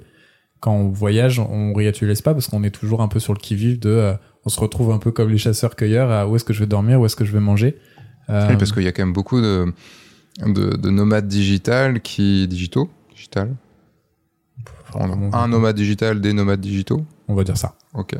Euh, beaucoup de nomades digitaux qui, qui, qui bougent beaucoup, en fait, qui restent 4 jours à, une- Ouais. à un endroit, 5 jours, une semaine, 2 jours. Et tu les, tu les verras jamais, je pense, tenir dans la durée. C'est-à-dire Mm. que c'est un temps où ils se disent, bah, pendant ça. trois mois, je voyage beaucoup, ok. Mais après, il leur faut un temps. On en a connu euh, en voyage des gens qui, qui étaient déjà bien, bien avancés là-dessus. Où, euh, en fait, ils, ils revenaient en France des fois six mois, un an, Mm. pour récupérer. Et pendant ce temps-là, en fait, ils s'isolaient quasiment en disant, Ouais. je veux juste euh, avoir un endroit, un, un nid Tranquille. où je peux être posé. euh, je veux voir personne pendant un temps parce que j'en ai trop pris. Et puis le voyage, il y a aussi cet effet, euh, comme je disais aussi, euh, ça peut être un peu euh, fatigant parce que du coup, on n'est pas dans sa zone de confort souvent. Mm. Et euh, ça peut être, euh, il faut il faut être prêt à beaucoup de choses quoi. C'est-à-dire, euh, c'est un style de vie, beaucoup de liberté, mais euh, c'est c'est pas des vacances. En fait, c'est pas loin quand même de, fait, du, juste être euh, à son compte. Ouais, ouais, c'est exactement être à son compte, techniquement, vous pouvez très bien vous dire aujourd'hui, je ne travaille pas, aujourd'hui, je, je, je bouge, aujourd'hui, je vais faire du vélo, aujourd'hui, euh, je vais à un musée, aujourd'hui, je vais au cinéma. Et, euh, et pas avancer du tout sur un truc en plus qui vous fait chier à faire, genre écrire votre page de vente ou, Mm. ou des trucs comme ça, ou vous inscrire au grand saut. Et euh, enfin, ça vous fait chier. C'est c'est difficile à faire une fois qu'après, voilà, on a plus facilement tendance peut-être à procrastiner quand on est à notre compte, parce qu'on a personne qui nous dit faut que tu le fasses absolument, sauf quand tu es dans le grand saut et que tu as du coaching. Le... ou t'as moi ou Guillaume qui, qui poussons au cul. Ouais, mais il faut, il faut ça. Il faut ça. Quand t'es à l'étranger, en plus, tout est plus beau, puisque c'est pas, t'es pas habitué. Mm. Donc forcément, euh, c'est comme euh, bah, quelqu'un qui n'a jamais vu Paris, euh, qui vient voir Paris, il aura envie de faire des photos de tout. Comme vous, vous arrivez dans, vous allez à Bali, parce que c'est quand même un haut endroit du nomade digital quand même, du, nomade, du nomadisme digital, Mm. Euh, parce qu'il y a quand même pas mal de Français là-bas. hein. Ouais. Ils ont même des visas spécifiques pour euh, Ah les gens. Ouais. Bah, Par contre, c'est pour rester un ou deux ou trois ans. Mais c'est très cher, je crois. C'est 15 000 euros ou 15 000 dollars pour pouvoir rester et avoir le droit de travailler sur le territoire pendant un temps. T'as pas besoin de refaire ton visa indonésien, c'est-à-dire tous les mois redemander, Ah oui. de refaire une demande pour rester. Et puis sachant qu'au bout de deux fois, t'as plus le droit. Ou... Mm. T'es obligé de quitter le pays, aller à un autre et revenir. Ça aussi, c'est des choses qui changent parce que ça existe de plus en plus. Euh, Il y a des pays où on peut pas vraiment dire qu'on travaille quand on y va, parce que sinon ça voudrait dire qu'il faudrait faire payer peut-être aussi des taxes, des choses comme ça. Donc on est euh, censé être un un peu des touristes, Mm. mais en fait on n'est pas tellement des touristes parce qu'on on travaille. Et puis si c'est encore un, un moment un peu, euh, on sait pas trop. Mm. C'est des nuances de gris là-dedans. Ouais, c'est pas évident, hein, de... mais euh, mais c'est quelque chose de faisable pour en tant que photographe de mariage, Ouais. de, de bouger comme ça, et puis même, euh, puis même ne serait-ce que, moi c'est un truc que, j'aimerais bien faire plus, mais avec tout le travail que j'ai à côté, c'est vrai que je me le permets pas. Je me suis permis juste l'année dernière, bah, quand j'étais passé de voir, Mm. où euh, j'étais parti à Rennes, et c'était juste plus logique, comme j'étais en voiture, de faire Rennes, La Haye en Hollande, repasser par chez toi et rentrer sur deux semaines, plutôt que de, de faire euh, Rennes, rentrer à Lyon, aller en Hollande, revenir. Enfin, je serais pas basé par chez toi du coup. On peut le faire avec nos mariages. Ouais. Après, évidemment, histoire de famille et tout ça, Oui, c'est plus compliqué, mais quand on peut se le permettre, bah, se dire, bah là, j'ai un mariage. C'est ce que j'ai fait cet été avec le mariage en Martinique. Je me suis dit, bah, quitte à aller en Martinique, j'aurais pu rentrer direct le lundi, si tu veux, après le mariage ou le mardi, mais je suis resté dix jours. Parce que, euh, tu vois, là, je vais partir en, en Islande pour des photos Mm. euh, avec des mariés. On va y passer quelques jours. Euh, je me tâte quand même à y rester une semaine de plus, euh, quitte à y être. Mais ça serait vraiment peut-être un des conseils à donner en fait, c'est si vous pouvez euh, prolonger même d'un jour ou deux, Mm. et peut-être éventuellement à ce moment-là, si c'était pour le travail avant, prendre du temps pour vous, pour juste euh, profiter du lieu et se dire ok là c'est mon temps. Mm. Euh, ça, ça change toute la façon de vivre les choses quoi. Mm. Avoir se, se proposer un week-end dans un endroit différent quand on y Puis- est quoi. Puis même, euh, vous avez un truc à faire. Moi, par exemple, il y a, il y a deux ans, trois ans maintenant, parce qu'on est en 2023, euh, c'était juste avant le confinement, puisque je suis rentré, euh, je suis rentré le jour avant le confinement. Je suis rentré le lundi et on était confiné le mercredi, je crois. Euh, donc, j'étais parti deux semaines dans les Cévennes, dans une bergerie euh, qui a été refaite et tout, mais qui était paumée, il y avait personne autour. Donc, j'ai pas du tout vu l'avant, euh, l'avant confinement. C'était une, une expérience assez forte. Et j'y suis allé pour écrire la formation Le Grand Saut, euh, qui était déjà en cours, mais qu'il fallait que je finisse d'écrire. Mhm. Et, euh, et je suis parti deux semaines. Et, et je me suis dit, voilà, je prends un truc isolé dans la nature et je pars deux semaines de chez moi euh, pour, euh, pour juste me concentrer sur un truc. Et j'écrivais, euh, pas 4-5 heures par Ouais. jour. Je partais l'après-midi, je partais euh, me balader dans les, dans les montagnes à côté. Euh, je, j'avais un paysage magnifique devant moi. Enfin, c'était. En fait, Ressourçant. c'est ressourçant et voilà, rester quelques jours en plus de votre mariage, arriver un petit peu avant, repartir un petit peu après, ben, vous permet aussi de vous reposer, aussi, quand Ouais. même, de vous ressourcer. Mais en dehors de ça, si vous avez par exemple votre site à écrire, vous avez un truc à faire, ou, une gros, ou suivre le grand saut, euh, faire un truc, euh, S'y mettre à fond quoi. s'y mettre à fond, euh, c'est un bon investissement de se louer un Airbnb, de se louer un truc, Ouais, de ouais. trouver un truc. et des fois, juste même partir, euh, un billet d'avion sera peut-être cher pour Bali, mais après sur place, ça coûte que dalle. Euh, et de se dire, voilà, je pars deux semaines. Pendant ces deux semaines, je vais bosser, mais je vais juste bosser dans un cadre Idyllique. Idyllique, un cadre, enfin, un cadre plus, plus joli que là où je suis, ou surtout inhabituel par rapport à où je suis. Et euh, parce que je dis, je dis loin parce qu'en fait, la France, c'est reste quand même cher. Ouais, c'est ça. Euh, faire du, nomade digi- du nomadisme digital en France, tu disais, c'est quand même cher. un budget parce que bah, Airbnb où les locations sont chères déjà de base. C'est Bon, moins des paysans, mais en même temps, on est peut-être pour les gens qui ont peu l'habitude, ça peut être rassurant de Mm. juste avoir l'impression de connaître et puis d'être un petit peu loin. C'est juste le temps de reprendre des habitudes différentes et ça permet de casser ces rythmes et de se dire bah ah oui, tiens, en fait, je passe euh, des fois dans une journée quand on a l'habitude de, de fonctionner au quotidien, on peut perdre des fois des heures sans s'en rendre compte Mm. euh, sur des petites choses quand on est allé euh, ailleurs. Puis peut-être on, va être plus plus efficace aussi parce qu'on va se dire bah ouais mais j'ai envie d'aller bouger, de Ouais. voir un petit peu les choses et tout et euh, bah du coup je sais que j'ai ça à faire. Bah, je vais me focaliser, tous les matins je vais bosser 4 heures dessus ou Ouais. 3 heures et demie dessus et puis l'après-midi c'est à moi. Puis s'il faut sortir pour manger, de toute façon, euh, il faut avoir fini avant de manger. C'est ça. Mm. Donc euh, puis ça permet vraiment de casser son rythme, hein, de casser l'endroit dans lequel on travaille, de de, de réapprécier, de rentrer dans son rythme aussi. C'est-à-dire Mm. que quand on part longtemps, des fois, quand on est un peu en dehors de sa zone de confort, on est content de rentrer chez soi, de retrouver ses habitudes parce que c'est aussi quelque chose de rassurant. Mais l'un ne va pas sans l'autre. Ouais. C'est-à-dire qu'il faut quand même avoir, euh, comme on dit, un peu un nid aussi, un endroit où on peut se retrouver parce que d'être tout le temps en mouvement, je pense que c'est très très épuisant. On prend 10 ans, 5 ans et Ça a été une, une, une réflexion que j'avais, enfin une question, un questionnement que j'avais de, de tout, de d'arrêter l'endroit où je vivais, de de plus avoir d'appart, de, Mm. plus- de tout foutre chez mes parents et puis de tu vois ce, de que, ce que je fais. Ouais. Ça. mais de et de et de comment dire parce qu'il y avait pas je voyais des, des, des- quand je cherchais des, des, des maisons des choses comme ça je voyais des, des maisons qui étaient en location de genre de rien du tout 300 balles ou 400 Mm. balles le mois Mm. mais genre que pendant six mois parce qu'en fait c'était des familles qui partaient et qui louaient leur baraque et avaient Ouais. besoin de quelqu'un qui et t'avais des baraques de malades des fois quoi et je me dis putain mais en fait t'as juste ton sac à dos t'as ton deux trois une valise allez deux valises et, euh, et tu vas dans une maison euh, où tu payes que Bah. dalle et euh, Là, il y a quelque chose que ça peut, ça peut servir à d'autres, mais euh, le home sitting, le fait de garder des animaux pendant que les gens partent en voyage, ça permet de pas payer de loyer, d'être euh, dans une- en général un cadre sympa parce que les gens qui font ça sont des gens qui sont assez ouverts et euh, Mm. qui, qui ont assez confiance. Et on peut se retrouver à des endroits, euh, bah, quand on s'était vu euh, un, un peu plus tôt dans l'année euh, 2022, avec un- une piscine, avec des choses comme ça, qui font que des plans, on peut en trouver. Il faut juste prendre le temps et l'énergie de faire, et ça demande une grosse logistique aussi. Il y a toujours moyen de faire des trucs, et comme tu dis, euh, c'est c'est c'est c'est assez enrichissant de pouvoir aussi casser un peu son rythme avec d'autres endroits. C'est quoi les gros défauts? Parce que toi qui as fait du, du nomadisme digital, euh, moi je t'ai connu, tu étais revenu en France déjà, euh, donc je t'ai vu pas mal bouger. Euh, il y a des fois les connexions étaient un petit peu compliquées, les réunions en visio étaient un petit peu complexes. Ça reprend. Euh, sans parler des micros qui des fois sont compliqués.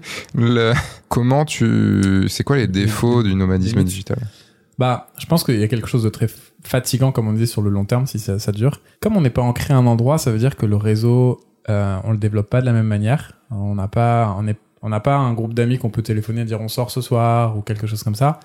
Et le fait de se déposséder de beaucoup de choses, parce que moi c'est le cas en fait. euh, je- là, bon, ok, j'ai une voiture, j'ai un sac à dos, j'ai mes affaires qui sont. euh, Encore chez- la voiture, c'est tout récent. Ouais, c'est ça. C'est quelque chose qui va qui va changer les choses aussi, mais euh, ça demande euh, une espèce d'ab- un peu d'abnégation à dire euh, je, je, je dois vivre un peu sur le qui vive sur le fil tout le Hmm. temps parce que on sait pas si euh, bah imaginons qu'on a loué un truc pendant une semaine, on a décidé de faire une boucle et, et que euh, le Airbnb nous dit ah bah non je peux pas à ce moment-là vous louer le truc et puis qu'on avait prévu de faire ça ça ça.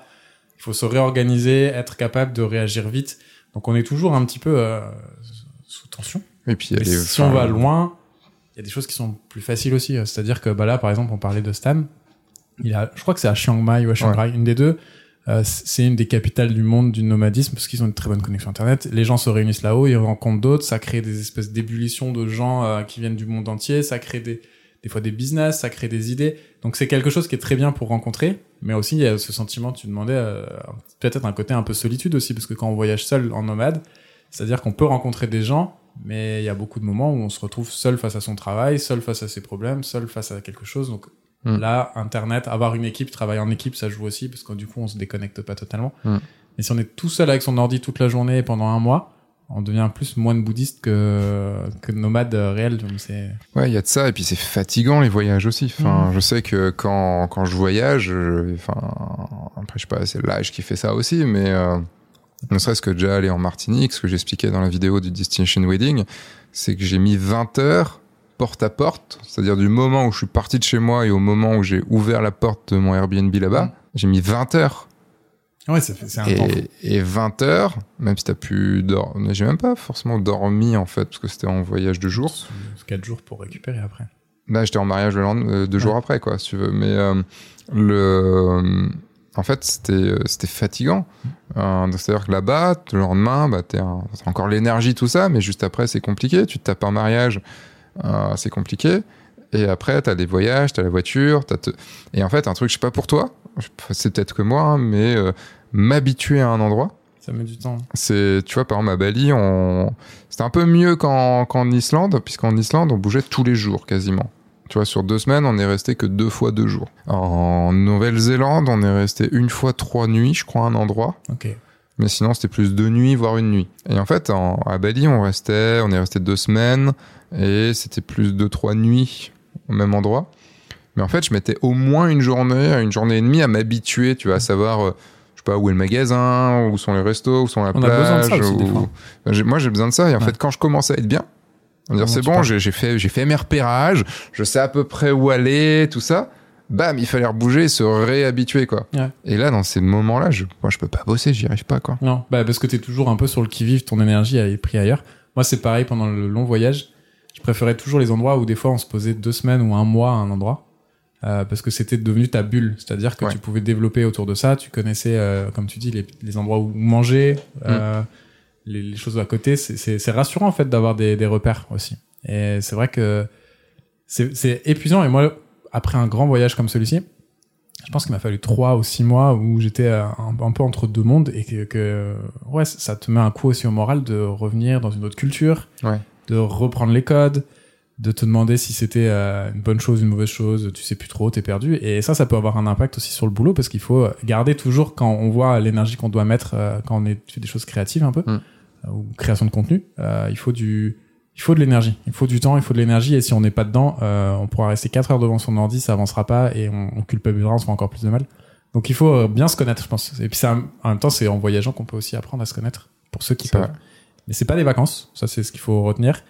Euh, ça demande un peu d'énergie, mais c'est assez magique parce que du coup, on découvre beaucoup de choses sur le monde, si on va loin, et aussi beaucoup de choses sur soi, et ça peut aider aussi. Euh, T'avais fait le bon parallèle entre euh, être entrepreneur ou et être nomade, c'est un peu la même chose parce qu'on se met un peu en danger aussi. euh, On prend les risques sur soi, c'est nous face au reste, ou en tout cas avec le reste.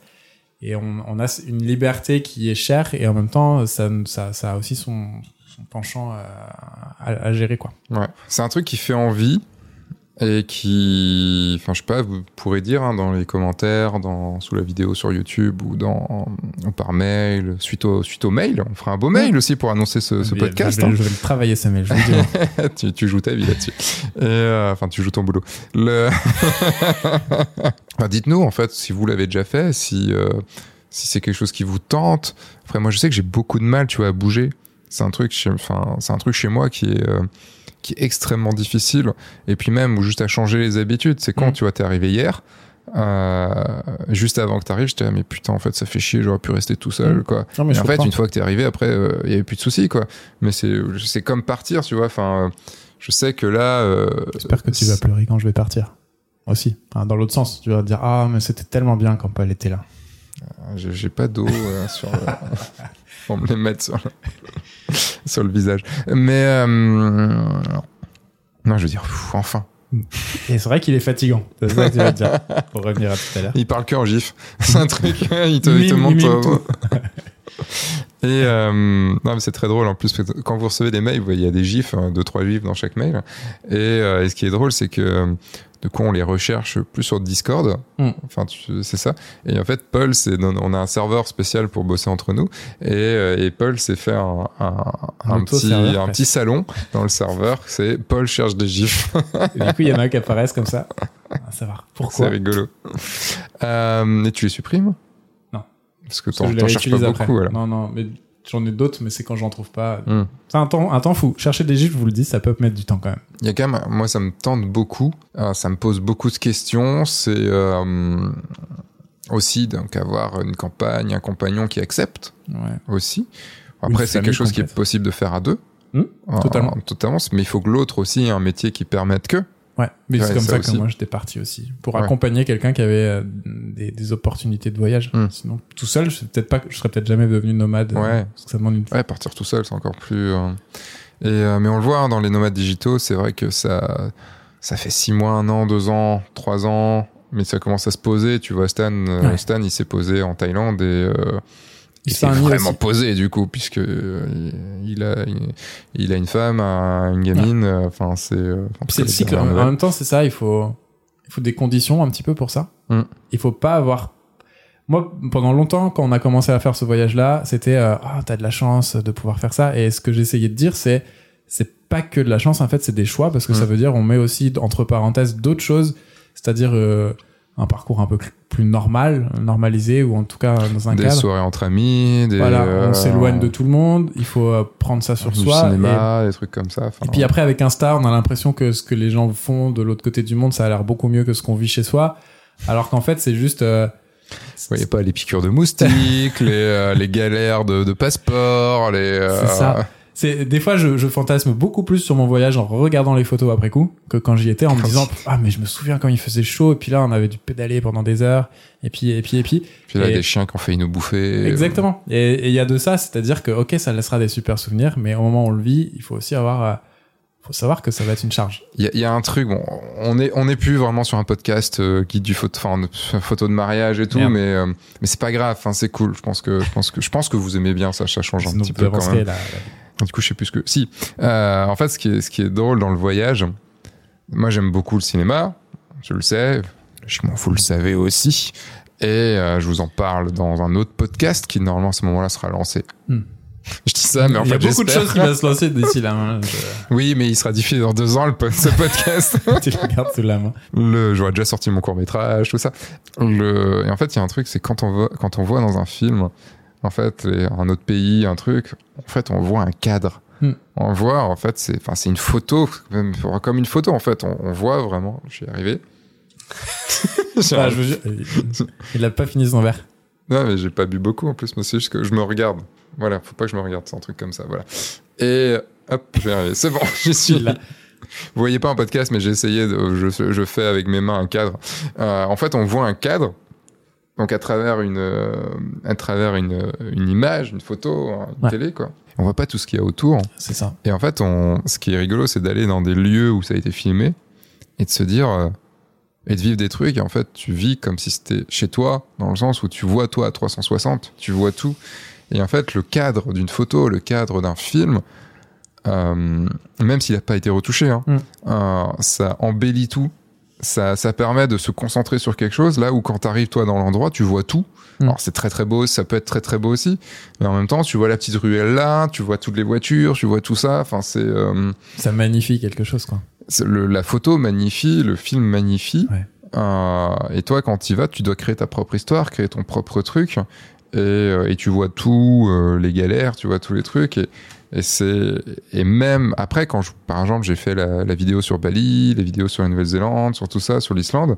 En fait, de l'autre côté, c'est impossible de montrer ce qu'on a vraiment vécu, en fait, quoi. Bah, il y a la fatigue, la chaleur, euh, le bruit ambiant, les odeurs. Il y a beaucoup de choses qui peuvent, à ce moment-là, limiter le, le surkiff qu'on peut avoir. Puis des fois, le trop de nouveautés. Ouais. Selon les personnes. Enfin, moi, je sais que des fois, il y a C'est trop. anxiogène aussi, un peu. Voilà, il y a trop de nouveaux. En fait, je j'y arrive pas, quoi. C'est ça. Je me rappelle de l'Islande où on a fait deux semaines. Je me rappelle d'un moment où on a eu, où je me suis pris une matinée. On s'est dit, on reste à, c'était un endroit où on dormait deux nuits au même hôtel. Je me suis, je reste à l'hôtel. Et je m'étais pris, c'était un bel hôtel, donc je il y avait un endroit où je pouvais me poser avec mon ordi, avec la connexion euh, et un, et un, et une prise.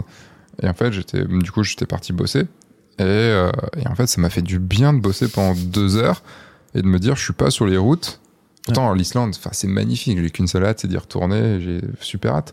Mais ça faisait, au bout de dix jours, ça faisait du bien de se stopper, de s'arrêter, de, de, de revenir dans, un, dans le monde d'avant, Hmm. tu vois, où euh, moi j'ai beaucoup de bulle. problèmes. Par contre, quand je voyage à, à gérer mes mails, à gérer tout ça, il me faut du temps. Il faut consacrer euh, une matinée, un truc où Ouais. je suis posé et tout quoi. Ah, c'est c'est obligé. Mais comme on dit, euh, en fait, comme c'est pas des vacances, il faut aussi prendre le temps de s'organiser son travail qui doit Mm. rester son travail.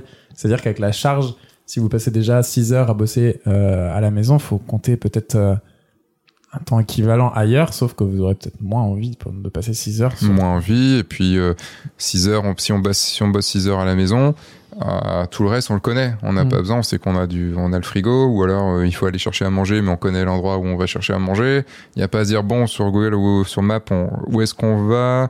Putain est-ce qu'on va trouver? On prend le scooter on prend la voiture comment ça se passe? Enfin c'est euh, C'est d'autres questions. ça vraiment. parle une autre langue est-ce qu'on va réussir Ça, à se comprendre euh, Puis la quête d'internet euh, où on sait que on, on mise là-dessus euh, et puis tout à coup on se retrouve dans un endroit qu'on a loué pendant quatre jours où en fait internet marche pas très bien. On va prendre un temps fou qu'il va falloir rattraper plus tard. En espérant que le- l'endroit d'après ça sera bien, mais du coup on profitera moins parce qu'il faut euh, travailler. Donc C'est ça. tout, toujours sur le fil. C'est vraiment ça, c'est être euh, très ouvert, très curieux. C'est magique, mais c'est aussi très fatigant. Il n'y a pas ce repos du, ce repos de, de l'esprit. Non, c'est pas. disant, de toute façon, c'est exactement comment ça fonctionne. Enfin, moi, le matin, je me lève, j'allume l'ordi, je sais directement quoi faire. euh, Enfin, je sais qu'il va s'allumer, je sais que je vais pas galérer à trouver une prise de courant. Je connais, enfin, je connais mon siège. Je, Ouais. Ah, Enfin, le confort de travail aussi. ou euh, j'enregistre ma vidéo, bah, j'ai pas besoin. Là, tu vois, par exemple, on a setupé le truc pour que là vous voyez pas, mais il y a le, il y a l'écran, il y a la- mon, téléphone qui filme Paul. euh, j'ai dû installer le micro. euh, moi, je suis sur le setup habituel. Euh, en fait, moi, quand je me filme, bah, du coup, c'est facile maintenant. J'ai mon setup, genre en trois clics, c'est Ouais. c'est lancé quoi. Là, il a fallu réfléchir. Enfin, tout ça, Nouveauté. Il faut s'adapter. en tout cas, voilà, nomadisme digital, ça peut être très cool. Ça a été très à la mode à un moment. Ça a été Bah, très le- envié, surtout chez les infopreneurs. Là, c'est le côté un peu écologique, je pense. Moi, ça a joué beaucoup. Euh, Un peu l'éco-anxiété qui fait que, je- pour ça que je prenais les transports en commun. Et depuis mon gros voyage, j'ai pas repris l'avion. Ok. Et c'est que euh, j'essaie de faire des choses qui sont plus proches, plus propres, euh, plus responsables. Et je pense que je finirai par repartir. Mais si je pars, je sais que je partirai pas deux semaines, je partirai un mois, deux mois, trois mois, euh, pour Mm. que ça vaille le coup de mon empreinte écologique un peu. Mm. Ça, ça joue aussi beaucoup. Et je pense que ça a été la prise de conscience. Aujourd'hui, voyager, pour beaucoup de gens, c'est aussi quelque chose qui a, un- il y a une forme de culpabilité qui peut en, en émerger, qui n'existait pas il y a encore 5 ans, 10 ans, vrai. beaucoup moins. Et en même temps, voyager, c'est aussi se former, se, voir, du, voir des choses, réfléchir à, à une autre vision du monde. Enfin, Qui est, autant aussi dire que ça peut être très positif, comme ça peut être très fatigant. Moi, je connais plein de gens qui, bah, qui j'ai terminé le voyage par l'Inde. D'autres gens qui y vont, en général, quand ils reviennent, ils peuvent être très touchés de ce qu'ils ont vu et qui font que leur vie d'après va encore être impactée parce qu'ils reprendront pas exactement la, la place qu'ils avaient parce qu'ils ont vu des choses qui ont pu euh, soit être traumatisantes, soit magnifiques, soit fatigantes, soit euh, prendre conscience qu'on n'est pas tout seul et qu'ils sont un milliard et qu'on se dit, ben, en fait, on n'est rien du tout. Et c'était des, des questions euh, énormes à, à se reposer. euh. tu, on a beaucoup parlé, mais on s'est laissé un peu de, un peu de, comment dire, de, de, de choses à dire pour le podcast. Mm. Tes algorithmes. Oh, le- la transition est. Ah, c'est Ok, c'est- ok, ça, ouais, c'est- ouais, sans transition, quoi. C'est méchant, c'est direct. Les algorithmes. Les algorithmes, c'est quoi? C'est ce qu'on. Enfin, moi, je préfère les appeler des algorithmes que des intelligences artificielles, Mm. parce que pour moi, ce ne sont pas des intelligences artificielles, ce ne sont pas des intelligences tout court. Ce sont des programmes, des algorithmes qui vont là. Peut-être même, on sera peut-être même dans la matrice d'ici, euh, d'ici ce que le podcast sorte, hein, on sait pas. Mais euh, techniquement, c'est que les algorithmes arrivent. J'ai fait une vidéo, par exemple, sur euh, Imagine, qui est euh, un algorithme qui permet de post-traiter nos photos. Mm. Euh, il existe actuellement le, ce qu'on appelle ChatGPT. Mm. Alors, C'est un nom de merde en français, mais C'est drôle. Au moins, on le retient. Au moins, on le retient. T'as comment ça s'appelle? Euh, Les trucs de d'image. Il y a Dali qui Dali, existe, ouais, l'autre on a- que tu, tu Ouais, il y en a un autre. ouais, essayé. et euh, donc sur lesquels on peut dire bah tiens tu me fais une image tu me fais ça ça ça ça et ça sur l'image Bon, moi ce que j'ai essayé ça a pas trop bien marché mais Ça s'affine, je crois. euh, ouais mais euh, et surtout bah chat Mm. j'arriverai jamais à, m'y- à- m'y faire à ce truc quoi. Enfin l'algo chat là. Euh, en fait va révolutionner aussi euh, beaucoup notre façon de vivre notre façon Mm. de de chercher puisque en fait on va pouvoir lui demander euh, des choses. Genre euh, rédige-moi un article euh, là-dessus euh, à la manière d'un SEO euh, tout ça et euh, on peut lui demander aussi quels ont été les présidents français. Euh, Le test est euh, concluant. J'ai fait un seul test. C'était euh, peux-tu me, je, je trouve, je trouve une question. Peux-tu me, me dire la liste des présidents français? Et c'était très De la 5ème République, je crois. de la 5ème Ouais, République et, euh, et c'était très très drôle puisque il a eu il a eu tout bon Ouais. et c'était marqué que les résultats c'était marqué dans le truc que les résultats n'étaient valables que jusqu'en 2021 un truc comme c'est pas pour cette question mais pour tout en fait Mm. hein. Ouais, parce qu'ils ont arrêté de, de, se- de se nourrir d'informations en 2021, je crois. ah ouais ils ont arrêté Bah, en fait, c'est un programme qui était un peu différent. Je crois qu'ils ont, genre, cette intelligence artificielle, là, ChatGPT, a avalé euh, 50 milliards de données, euh, et à partir de là, constitué quelque chose. Mhm. mais sans retravailler sur tout ce qui s'est passé depuis 2021. C'est-à-dire Ok. que tu lui poses des questions sur l'actualité, là, il est pas capable de le faire. Donc ça, là, ça la va mise être, à jour, ça va être. ça va euh, être remettre à jour sur de nouvelles données. Ok. Pour que ce soit plus juste. Et donc juste pour terminer, ce qui était très drôle, c'est que du coup il a eu tout bon. Euh, enfin pas, pas Philippe tout bon, hein. c'était Philippe ou euh, il y avait un politicien qui s'appelait tout bon. Ah, je Et connaissais. euh, il a eu tout bon jusqu'à Macron en 2017. C'était là, ouais. on- 2017, c'est ça. Mhm. Et il a mis 2022. Et apparemment, notre président, selon lui, en 2022, c'était François Bayrou. Ouais, c'est ça, ça va. Le prochain président devrait être François Bayrou. Donc euh, c'est une. Apparemment, en plus, on a, avant-première. on a appris aujourd'hui qu'il allait se présenter potentiellement pour 2027. Ouais. Donc, euh, Non, ça, ça se tient. Donc s'il arrive en plus à lire l'avenir, autant vous dire, mettez-y tout de suite. donc voilà, on sait qui sera le prochain président. Euh, Ça, c'est un peu fou. mais c'est très drôle, c'est sorti de nulle part parce qu'il s'est pas présenté en plus en 2017. Donc, euh, Non, Donc non, là, très il, drôle, il quoi. boit l'avenir, quoi. Moi, J'aime beaucoup. il a pété l'avenir. La- Donc du coup voilà. Enfin bref. euh, en fait les algorithmes vont changer beaucoup. Moi je- c'est une révolution qui est aussi forte qu'Internet, qui est aussi forte que les ordinateurs. Euh, les ordinateurs ont révolutionné le monde. Euh, Internet a révolutionné le Mhm. monde. Euh, on parle même d'une nouvelle ère Mhm. avec Internet. Je pense qu'on va parler de nouvelle ère aussi euh, avec les intelligences artificielles. C'est vrai qu'on arrive dans la, ça nous arrive dans la gueule et euh, et d'un côté, je trouve ça génial, de l'autre côté, ça me fait très peur. Parce que, pourquoi ça me fait peur? Alors, pour plusieurs raisons, mais surtout parce que, ben, tu te dis, ok, ok, les ordinateurs, c'était les années 50, Ouais. tu vois, premiers, 40-50. Euh, on va dire que c'est arrivé avec la guerre, enfin tout ça, quoi. Euh, que Internet, c'était les années 90. Mm. 2000 pour, on va dire, 90-2000 pour, 2000 pour les, pour les particuliers. Ben là, ça nous, donc déjà euh, entre années 50 et années 2000, tu vois, 50 ans. Entre 2000 et 2022, il y a 22 ans. Et en fait, j'ai peur que, les enfin, que ça devient tellement plus rapide qu'il va falloir vitesse, se, se faire aux nouvelles choses tous les, tous les six mois maintenant, quoi. Après, la façon dont tu présentes avec les algorithmes, je trouve que finalement, Skynet. On va mourir. va Matrix. ça va être. ça- mais en même temps, tout est possible d'imaginer. On aime bien imaginer le pire, alors que finalement, ça peut servir le meilleur. Mais l'algorithme, tu vois, on, est déjà un peu cerné par les algorithmes, parce que Google, c'est ça. Euh, Les, les robots qui lisent euh, les articles qu'on écrit sont déjà des algorithmes qui vont nous mettre en valeur ou pas. Et moi, quand je travaille, c'est ça qui me dérangeait des fois un peu, c'est de me dire, quand je bosse en SEO, je bosse pour un robot déjà. Sauf que là, Tu bosses encore pour plaire à un robot. pour plaire à un robot. Mais avec des robots qui vont me donner des solutions pour plaire à un autre robot. C'est-à-dire qu'il y en a qui vont me finir les, fournir les mots qui vont devoir être casés, par exemple, Mhm. pour pouvoir les mettre pour lui plaire. Donc en fait, je suis juste un intermédiaire entre deux robots presque, tu vois. Ça peut être un peu vu comme ça. C'est, c'est, c'est, c'est valorisant. tu es valorisé, mec, dans ton taf. hein. Mais c'est, euh, quand t'écris en copywriting, t'écris pour des humains, d'humain à humain. Donc c'est un peu différent. Mais là, c'est une évolution dans le sens où ça peut se générer tout seul. Et ce qui peut être flippant pour toi, pour moi, c'est qu'on est dans les premiers métiers qui vont être peut-être impactés par ça. Alors, parce quand que tu parles de ça, c'est le premier métier, moi, en tant que formateur. formateur et puis aussi en tant qu'artiste c'est-à-dire que Mmh. Oui, en beaucoup d'artistes se disent aussi euh, ah, on peut créer en, en- avec quelques mots on peut créer une image euh, unique et puis euh, Mais il y a déjà des concours qui ont été gagnés avec, Par des par des algorithmes. hein. j'aimais beaucoup le tableau d'ailleurs quand je l'ai Ouais. vu il est très intéressant Ouais, c'est très chouette. Mais, mais du coup, oui, c'est vrai qu'en tant que, je, je l'ai d'abord vu en tant qu'artiste. À me dire que tu peux demander euh, sur l'algorithme, euh, tu peux me faire une photo, un portrait à la façon Sébastien Roignan. Je l'ai pas essayé, il faudrait regarder. Si, ah, fois, si, il peut, le- il peut, j'étais avant 2021. Et, euh, enfin, c'est ChatGPT ça. Ce qui, moi, me fait peur en tant que créateur, en tant que, en tant que, en tant qu'auteur, ce qui me fait vraiment chier, en fait, plutôt dans cette histoire. Je, je vais le dire comme ça, ce qui m'emmerde réellement comme ce qui a pu, je pense, se faire euh, au moment de l'arrivée du numérique dans la photo, c'est de se dire que les choses devenaient plus faciles et donc il y avait moins besoin de bosser pour arriver à un résultat correct. Mhm. Là maintenant, il y a moins besoin, voire quasiment pas besoin de bosser pour arriver à un bon résultat. Tu vois, avant c'était correct, Mhm.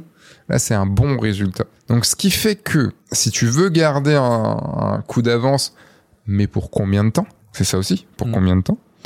Euh, bah, il va falloir que tu te, t'étais là, tu vois, tu fallait que tu sois là, et maintenant il faut que tu sois euh, Ouais. euh, très très haut, quoi. C'est ça qui me fait peur, en fait. C'est est-ce que, en tant qu'être humain, en tant que, que jeune de 40 ans, enfin 39, euh, est-ce que je vais avoir longtemps les moyens et l'envie et l'énergie de me remettre en question tous les De plus en plus. trois ans, deux Ouais. ans, un an, six mois? Il faut se spécialiser de plus en plus peut-être.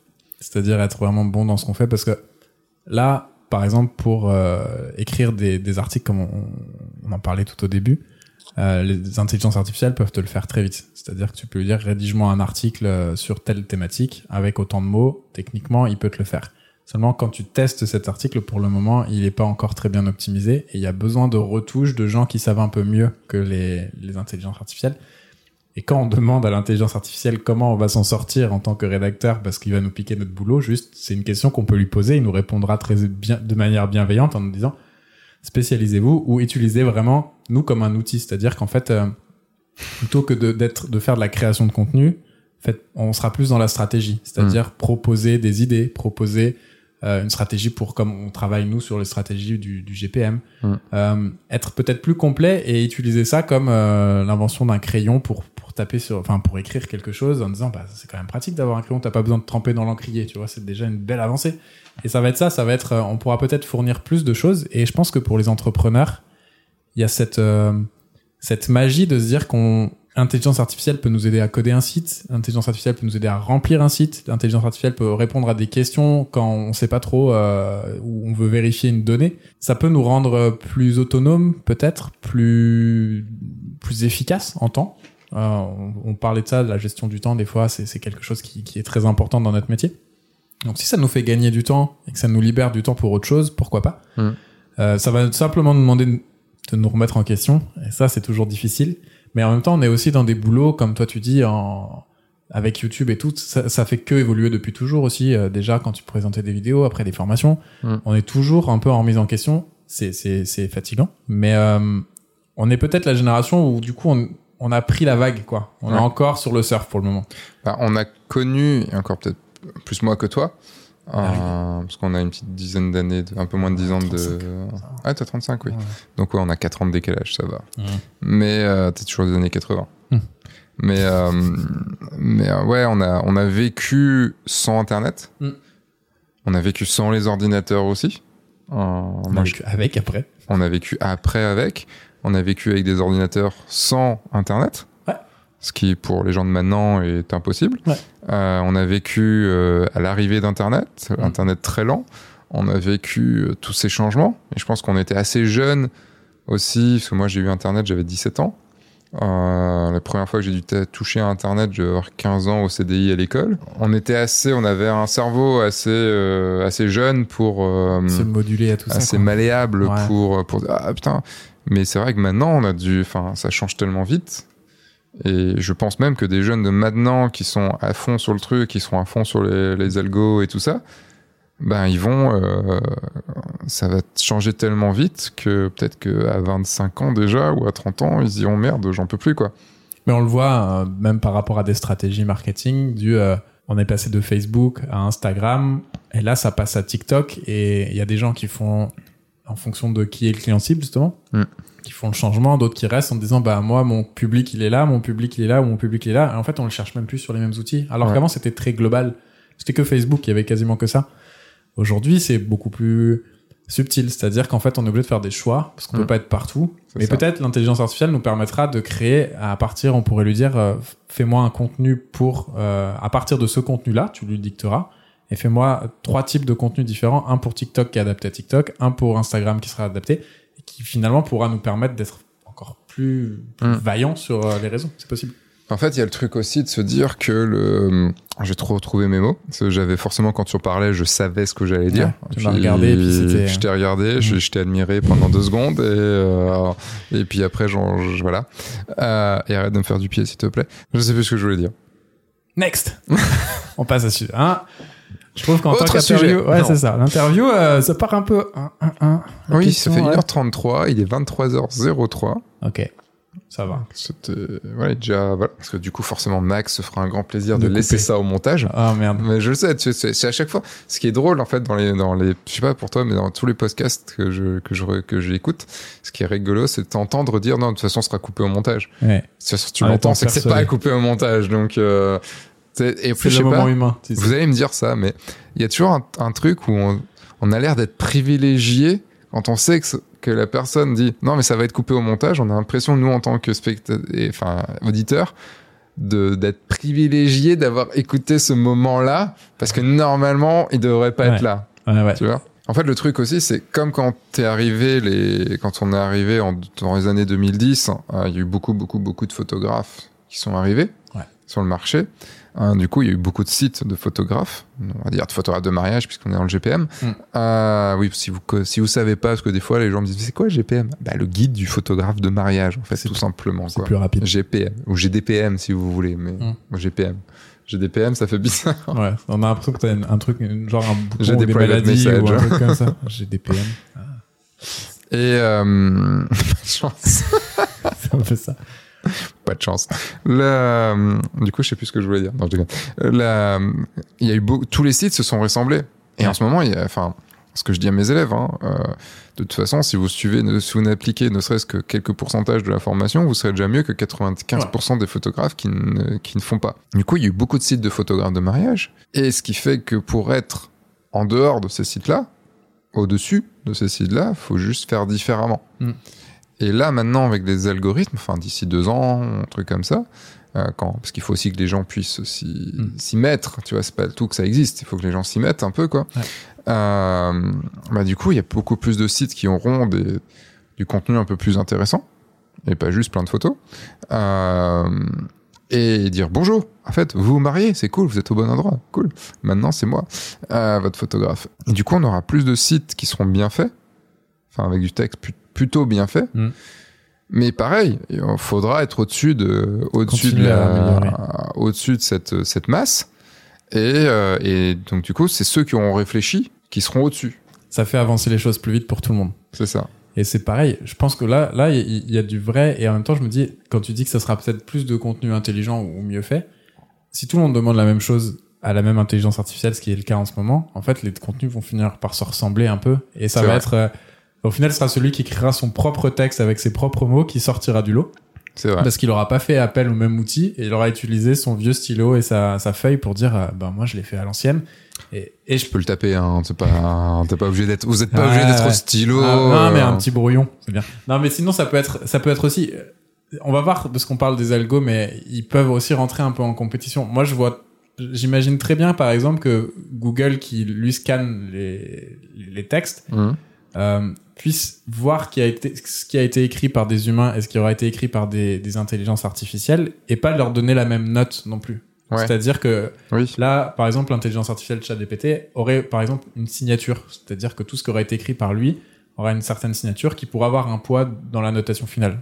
À dire, bah, nous, si Google décide de dire non, nous, on veut que le, la création de contenu soit vraiment fait par des humains et qu'il soit, même si c'est inspiré, mais que ça soit écrit avec des mots qu'on peut pas retrouver partout, euh, donner plus de, de notoriété pour ces, ces, ces, ces- Il y a de ça, mais il y a le truc aussi, c'est que les algos vont révolutionner aussi que la, la recherche. Ouais. C'est-à-dire qu'en en gros, plutôt que d'aller sur Google et chercher photographe de mariage Lyon, Mm. ils vont peut-être aller sur ChatGPT et dire euh, tu peux me sortir le meilleur photographe de, de, de mariage de Lyon pour moi.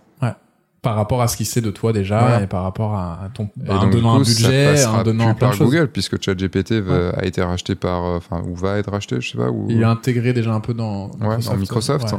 Donc, tu vois, ça va être plus. euh, on pourrait ressembler à Bing, du coup. Euh, comme Chandler. Chandler Bing. Toujours fait me marrer Bing. Pourquoi appeler un, un truc Bing? Euh, Et euh, genre Bing, t'as ta réponse? En temps, ça- pourquoi appeler Google? Ça fait bizarre. Maintenant, c'est juste qu'on a tellement l'habitude.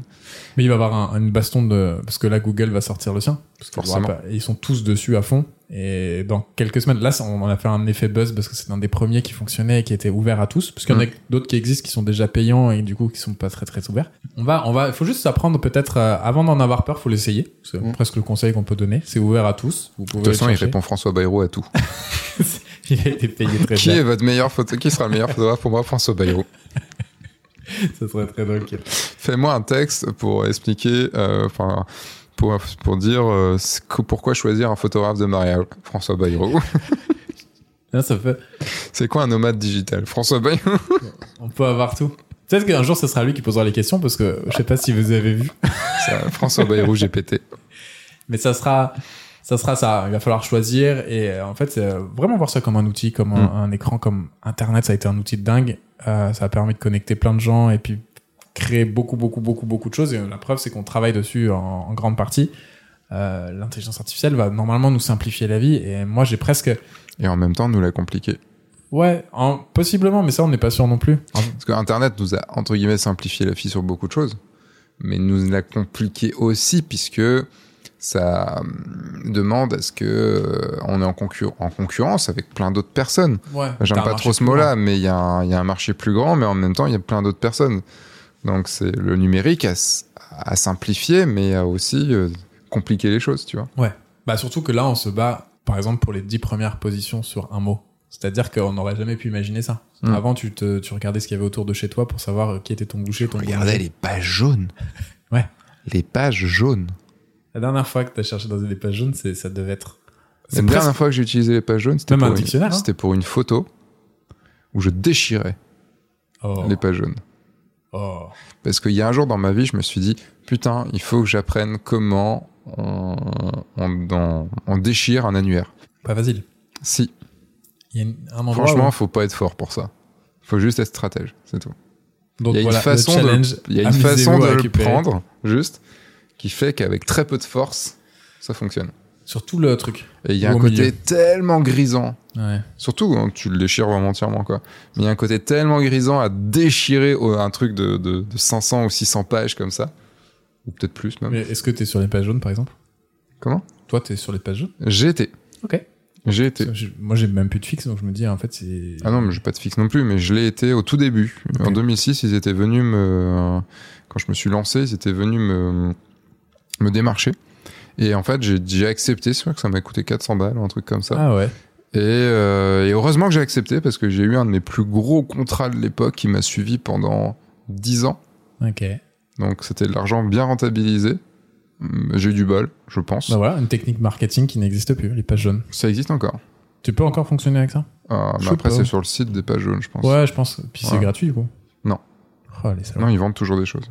Mais ça, ça fait partie des outils qui évoluent, quoi. Donc c'est vrai que les, les algos comme ça, enfin, il y a un truc que tu disais et tu le disais très bien, c'était il vaut mieux être avec, il vaut mieux prendre la, la vague en, en cours Mm. plutôt que de se faire avoir par la vague après. Ah oui. Et les algorithmes, ils sont là. Et euh, que ce soit pour la retouche photo, que ce soit pour l'écriture d'articles, que pour ce soit que pour, pour la vie de tous les jours, en fait, J'adore, moi, poser des questions. Il faut aller avec parce que euh, sinon on va se faire submerger en fait. C'est comme le numérique, on l'a bien vu. Bah, L'arrivée du numérique, ceux qui sont restés à l'argentique se sont fait niquer. Ouais.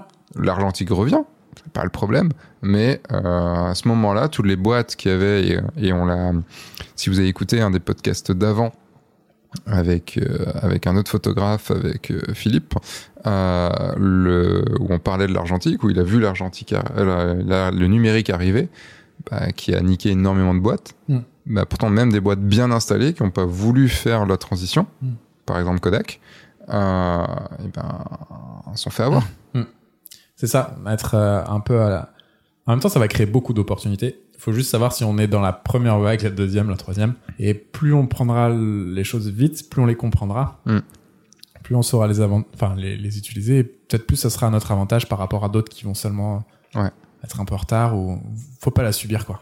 C'est ça. Et puis, plus on est vieux, plus il faut aussi travailler pour, euh, pour être dans cette vague. Ou s'entourer de gens Ou plus jeunes. Oui, Euh, Ça peut venir sur le sujet travail en équipe. Exactement. Waouh, moi. putain, oh la vache. Il est bon. Il est bon. On dirait qu'il est copywriter. Le- hum, Oui, on peut, en effet. Euh, on a deux sujets encore. Euh, parce qu'on voulait parler de la gestion du temps aussi, mais je pense qu'on en a un petit peu Ouais, ça, parlé vite fait. Et puis voilà. Euh, sur travailler en équipe. hein. Euh, donc, quand toi t'es arrivé, Il y avait Max. et Max et Julien qui étaient là aussi. Bah, je l'ai pas beaucoup croisé. Mais tu l'as pas beaucoup croisé. Ouais, on s'est relayé Ah. presque. Et, euh, et c'est tout. Ouais. Et, euh, et puis tu as vu l'arrivée de Mathieu. Ouais, Euh, tu as vu l'arrivée de Guillaume. c'est ça. Tu as vu l'arrivée de Manon, Ouais. avec qui tu bosses pas mal maintenant. Ouais. Maintenant, maintenant. Le- avec Manon maintenant. Le... Il faudra inviter Manon à un moment dans le podcast. Exactement. Pas tout de suite, tout de suite. toi parce que Manon, c'est toi la prochaine. C'est bientôt à ton tour. Et Max, non, Max avant quand même. Ouais, c'est vrai. Et euh, on parlera de montage vidéo, on parlera de tout ça. Comment toi t'arrives du coup, parce qu'en plus tu, je sais que tu travailles en équipe aussi à côté, Ouais. avec des équipes de copywriteuses même, Mm. euh, de, et de C'est important d'être et entouré. de rédactrices. Mm. Du coup, c'est quoi pour toi travailler en équipe?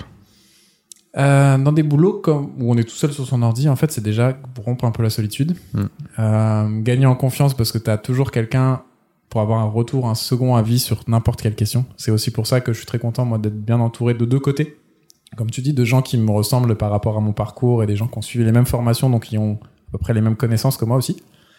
Et puis il faut dire que les formations, en plus que vous avez suivies, c'est des formations euh, comme des photographes suivent la formation du Grand Saut Ouais. ou d'autres formations du GPM, c'est vous avez suivi des formations en ligne. Ouais, c'est ça. Exactement. Oui, c'était pas, ça existait pas encore euh, vraiment euh, dans, dans les universités, les choses comme ça, ça. Ça apparaît de plus en plus, mais jusqu'à maintenant, c'était, c'est devenu trop vite en fait. Mm. Donc c'était surtout en ligne, c'est fait par des particuliers, des privés. Donc euh, travailler en équipe, en fait, c'est, c'est, c'est exactement ça. C'est euh, nous ce qu'on nous a conseillé quand on a commencé une formation. Euh, la première sur la rédac, c'était trouver des binômes pour pouvoir justement déjà se motiver parce qu'on a vite fait de lâcher prise une fois qu'on on a des premières difficultés, qu'on a l'impression de pas y arriver, dire non mais c'est pas fait pour moi, j'abandonne à deux et quand tu vois quelqu'un avancer, t'as envie d'avancer, faire un espèce de t'as, t'as deux pieds quoi, ça va Mm. plus vite. Et ça permet vraiment de, de se surpasser, d'aller plus loin et puis d'avoir des retours avec des yeux différents. Et c'est ce qui est très riche par rapport à notre équipe aussi euh, en travaillant ensemble, c'est qu'en fait on a chacun un regard sur les choses, euh, des expériences différentes. Là, le fait de pas être photographe, des fois, ça a mon avantage parce que du coup, je suis obligé de demander d'être clair pour les autres en disant mais qu'est-ce que tu veux dire par là Euh, Parce que quand il y est pas, il faut, faut pouvoir l'expliquer. Et puis, euh, et puis, ce qui est rigolo, bah, pour revenir à ce qu'on disait juste en transition, les, les différences aussi de génération ou d'âge. Mm. Euh, Manon, ça nous donne vraiment un, un coup de boost aussi par rapport à elle est un peu Oui, plus jeune. puisqu'elle a 22, Ouais. 23, je sais Ouais, plus exactement. Et qui, du coup, elle sort fraîchement des études et qu'elle a encore tout le, le théorique vraiment. euh, Mm. Nous, on voit les choses qui s'appliquent ou qu'on n'a pas appliquées ou qu'on aimerait appliquer. Et elle, elle est là aussi pour pouvoir les réfléchir euh, avec euh, ses, ses connaissances à elle. Donc c'est ça, c'est c'est une espèce de... Ça demande du temps, ça Mm. demande de l'énergie. Ça, c'est quelque chose qu'on prend pas souvent assez bien en compte. Toi, tu sais très bien que si tu fais rien qu'une heure avec chacun des membres de ton équipe euh, par semaine, t'as as déjà passé quelques heures de, de travail euh, on le fait d'échange. pas, hein. on le fait pas comme ça. mais- Non, non, non, mais ça, ça serait, ça serait vraiment. euh, Mm. Et ça, je trouve que ça enrichit les choses. C'est-à-dire que croiser les regards, et encore plus quand c'est un peu transdisciplinaire, Mm. euh, c'est presque à conseiller. Entourez-vous de gens qui vous ressemblent pas parce que ça vous oblige aussi à, à être clair sur ce que vous faites et, et avoir un. En marketing, c'est la même chose. Parce que moi, pour travailler en équipe, ça a été euh, quelque chose de très compliqué.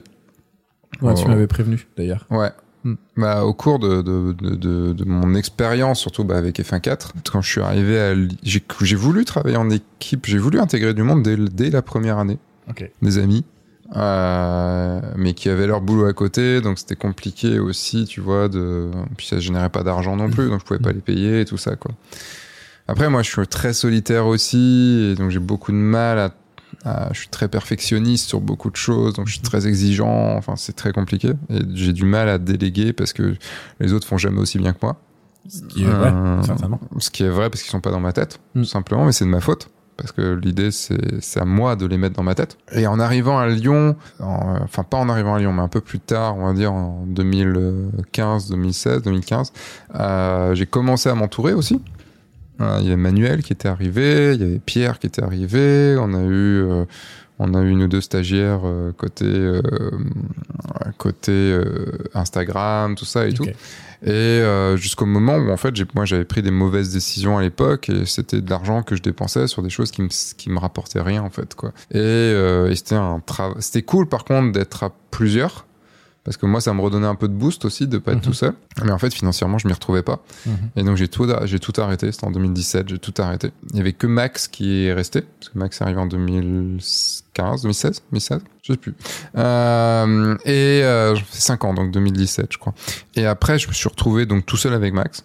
Que Max que j'ai gardé parce que c'était montage vidéo et que je pouvais plus me retaper du montage vidéo, c'était plus possible. Enfin, j'en faisais encore un petit peu évidemment, comme j'en fais de temps en temps aussi Mhm. mais je, je, je- je pense que j'aurais arrêté F1.4 à l'époque. Et en fait, jusqu'à donc du coup bah, ce podcast avec Stan en 2020, où je sentais que j'avais lancé donc le guide du photographe de mariage, donc j'avais le F1.4, j'avais le guide du photographe de mariage. Sur le guide du photographe de mariage, il y avait le grand saut qui n'était pas encore le grand saut, puisque je me rappelle que j'ai écouté mon podcast. Je me suis réécouté quand il a été diffusé. Et je me rappelle parce que je l'écoutais dans la voiture pour aller sur euh, les, ma pack de parachutisme. Ok. Donc c'était saut. juste Ouais. avant le grand Ouais. saut, quoi. Ah merde, j'ai dit ça. Ah ouais, c'est drôle. Et le et du coup, le c'est à ce moment-là, donc je me rappelle parce que ce podcast, il a beaucoup parlé parce qu'il a beaucoup, il a fait une grosse tirade sur le sur le fait de déléguer, comment déléguer et tout le travail qu'il avait fait lui pour déléguer avec euh, parce qu'il a beaucoup délégué. Et, euh, et donc du coup, bah là il y a Adrien qui est arrivé. Tu vois, ça a lancé un petit peu les choses. Euh, Il y a eu Julien qui est arrivé aussi. le... Et je me dit, bon, il faut vraiment que je délègue. Parce Ouais. que je peux pas tout faire. Et comme je veux passer au, au stade supérieur, je veux, je veux faire la vitesse supérieure, bah, du coup, je pouvais pas le faire tout seul. Mhm. En plus, c'est là, toi, tu parles d'une équipe où vous êtes chacun à votre compte. Mhm. Euh, moi, j'étais le boss. Mm. Enfin, je suis le Ça boss. joue beaucoup, ça aussi. Et ce qui veut dire que si, c'est-à-dire que c'est moi qui dépense de l'argent, il y a ça aussi. Il faut que je dépense cet argent, il faut que je l'investisse bien. C'est-à-dire ça que ce que je, voilà, c'est-à-dire ce que je te demande, ce que je vous demande à mon équipe, ce que je demande à mon équipe, faut que, ce- faut, faut que ce soit assez bien euh, structuré, assez bien euh, fait, assez bien euh, compréhensible et dans la bonne direction, Mm. pas comme j'avais pu faire avant, pour euh, faire en sorte que euh, ça me rapporte de l'argent aussi derrière. Ne serait-ce qu'assez d'argent pour vous payer. Exactement. C'est juste ça. Parce qu'en fait, à la fin, tu vois, avec mon ancienne équipe, à la fin, je me payais plus. En fait, je les payais eux, Ouais. mais je me payais plus. Ça crée pas mal. C'est d'autres types de tensions, quoi. Ah, d'autres c'est une responsabilités. énorme tension. Enfin, c'est très compliqué, quoi. Heureusement que j'ai un peu d'argent de côté, parce que ça a été compliqué, quoi. Mais est-ce que t'as vu la différence, du coup, par rapport à ça? Parce que là, J'ai fait les choses plus consciencieusement. ouais. Et j'ai vu la différence. Et... Mais même quand, tu vois, quand t'es arrivé, il a fallu aussi ben, que tu comprennes qui j'étais, que tu comprennes le milieu. Ouais. Moi, j'aurais plutôt envie de te dire, ben, fais ça et puis vas-y. Mais non, mais c'est du temps. Et en fait, avoir une équipe, bosser avec quelqu'un, ne serait-ce qu'une personne déjà, c'est du temps au début pour lui apprendre les choses, pour lui montrer comment ça fonctionne, pour créer des process, pour que quand, avec Max par exemple, ça a mis deux ans ou trois ans. Mhm. Trois ans pour dire, euh, pour que j'ai plus beaucoup de choses à redire sur son montage. Je pense un truc qu'on sous-estime beaucoup dans quand on travaille avec des gens, on pense souvent aux compétences et à ce qu'on a besoin pour travailler, Mhm. alors qu'en fait quelque chose qui redevient un peu à la mode, on parle beaucoup de soft skills, Mhm. euh, à se dire euh, quelles sont les, les, les compétences humaines qu'on peut avoir aussi derrière, qui fait qu'on a besoin de gens avec qui c'est plus ou moins facile ou avec qui on sait qu'on peut travailler, c'est-à-dire euh, y a beaucoup d'humanité en fait entre les gens et c'est- peut-être ça qu'on oublie aussi, c'est-à-dire qu'on on peut prendre les meilleurs dans chaque catégorie et le résultat sera peut-être pas forcément efficace. Alors que si on prend le temps de travailler avec quelqu'un avec qui on s'entend bien ou avec qui on crée une bonne ambiance, l'histoire de confiance peut aussi apporter beaucoup. Mm. Et moi, j'ai des, par exemple des clients en, en rédaction euh, où j'ai travaillé avec eux, ils n'avaient pas forcément les moyens de me payer tout de suite. C'était plus un investissement de ma part à dire bah je vais t'avancer des articles presque un peu. Mhm. Et puis euh, comme j'ai confiance et je me dis ça va marcher, bah tu me paieras quand tu pourras, tu vois. Au, tout début, c'était des choses comme ça. Et il y a des choses. Alors bah, j'ai été payé en grande partie, mais il y a des moments où finalement c'était plus comme moi un engagement envers la personne pour dire je soutiens ton projet, un peu comme on pourrait faire aussi du bénévolat, Ouais. dire ok bah ça je, ça je le fais pas payer parce que je- ça fait partie du tout, tu vois. C'est quelque chose euh, voilà. Et ça ça se rend en se disant bah les gens là par exemple euh, tu travailles avec eux ou tu as un lien qui, peut être durable avec Mm. ces gens là et c'est ce qu'un peu ce qu'on a aussi réussi à créer je pense avec le temps c'est-à-dire que en plus des compétences et de savoir moi j'ai la difficulté de devoir écrire pour toi avec Avec fois mon tes ton. mots ton Mm. ton euh, Non, mon ton. ton- Pas tonton. ton- Pas mon tonton. mon ton tonton Ah, je sais plus mais c'est euh, ça demande forcément du temps et, et ce qu'on voit là la différence et j'ai l'impression qu'on prend de la vitesse euh, depuis un certain temps c'est-à-dire qu'on on est tous presque arrivés dans un, un temps euh, sur 4 6 mois Mm. euh, dans cette équipe donc toi ça a dû être beaucoup de dépenses d'énergie au début pour dire ok Et de dépenses tout je- court. je forme aussi déjà c'est mais ça va être euh, ok il faut faire ça pour ça pour cette personne donc une stratégie avec cette personne une stratégie avec cette personne donner de ton temps donner de ton énergie pour ça en sachant qu'à ce moment-là tu n'aurais pas pu être aussi productif parce que t'as tu devais te diffuser tu devais diffuser vachement euh, avec avec chaque personne. Et au bout de un an, deux ans, quand on a pris le rythme, on, on a réussi. Aujourd'hui, euh, c'est quand même beaucoup plus fluide. Mm. Et peut-être qu'au bout d'un an et quelques, ça commence à être presque rentable. Ah bah c'est euh, oui c'est rentable mais euh, c'est un gros pari parce que après il faut aussi faire le chiffre Ouais. d'affaires pour parce que vous me coûtez quand même un peu d'argent Mm. Le- mais c'est normal c'est tout à fait normal et, euh, et je dirais que plus on arrive à payer quelqu'un plus normalement il va se il va s'intégrer il va se il va vouloir s'y mettre quoi. Après là on parle d'un on parle aussi enfin là on, on parle un peu des coulisses hein, du, du guide du photographe Mhm. de mariage c'est euh, c'est vous en tant que photographe de mariage vous aurez pas forcément ça et encore que travailler une équipe euh, avec une équipe ça veut dire aussi bah, travailler avec un copywriter travailler avec euh, un rédac qui va faire deux trois articles tous les tous les mois Euh, ça veut dire euh, potentiellement travailler avec quelqu'un qui va retoucher nos photos peut-être ça veut dire il y a plein de métiers, ne serait-ce que travailler avec quelqu'un qui va faire notre site internet, qui va le coder. On, attend, on a, on travaille plus avec des prestataires qu'avec des employés. C'est ça le truc. Toujours quasiment. Mais euh, le, ce que je veux dire par là, c'est que c'est fait de travailler avec quelqu'un, surtout. Ouais. Et travailler avec quelqu'un, cette personne va travailler pour nous, c'est-à-dire que c'est nous qui avons le projet, c'est nous qui avons le, entre guillemets, l'idée directrice. Mhm. On est le, le, comme on aime bien dire, on est le, le, pas le pilote, mais le, comment on dit pour les, pour les bateaux? Capitaine Le capitaine, tout à fait, le capitaine du navire. Ouais, c'est ça. Ça va, il est 23h27. Euh, le, le capitaine du navire, et on veut pas que ce soit le Titanic, quoi. Ouais. Donc, Ouais, ouais. euh, et ça peut aller très vite quand on travaille avec des gens. Et il y a toujours un truc, c'était, euh, tu sais, c'est la fameuse phrase, euh, travailler euh, tout seul, on va plus vite, euh, on va plus vite tout seul, mais on va plus loin à plusieurs. Ouais. Et moi, je m'étais toujours dit, ouais, mais bon, euh, en fait, je vais rester tout seul. Hmm. Tu vois, T'as bien réussi du coup. j'ai bien réussi ça. T'es entouré là. Mais en fait, ouais, on va plus vite. Et surtout, je le vois là depuis euh, depuis que nous on a réussi à bien se caler avec le mail, depuis que Guillaume a pris euh, a pris le parce qu'il est pas là non plus depuis très longtemps, il a Mm. depuis un- même pas un an. Il y a un an que je le formais et euh, et surtout là depuis l'arrivée de Manon il y a quelques mois. Et là, bon Max maintenant ça roule, tu vois. Max il est Max il fait je lui fais quelques retours sur chaque montage, mais c'est de moins en moins et c'est très bien parce qu'il sait exactement. Je me suis habitué à ce qu'il propose des choses, enfin tu vois. C'est juste que maintenant, je peux vous laisser toi et Manon euh, Travailler, euh, travailler. Je me dis bah voilà, il faut refaire le site. Et il y a des fois, en fait, moi, j'ai pas l'énergie. Ça arrive, hein, et ça arrive très souvent, ça se voit en réunion, parce qu'on essaye de faire une réunion tous les deux, deux semaines maintenant, euh, tous ensemble.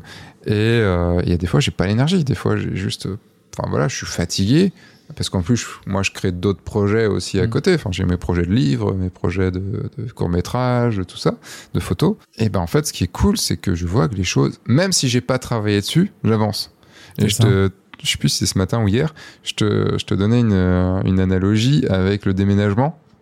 Ça m'est arrivé une fois de faire un déménagement tout seul. Bah, j'avais une vingtaine de cartons, trois Mhm. étages à descendre pour mettre dans la voiture.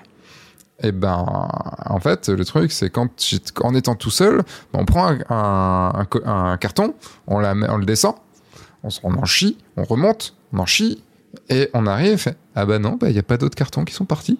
Hmm. Alors que quand tu es à 2, 3, 4, bah en fait, ne serait-ce que quand tu reviens, le fait de voir qu'il y a 4, 3, ne serait-ce que 3 autres cartons qui sont partis, et que t'es plus sur la quatrième rangée, mais que t'es déjà sur la troisième rangée, Ouais, bah tu fais Waouh.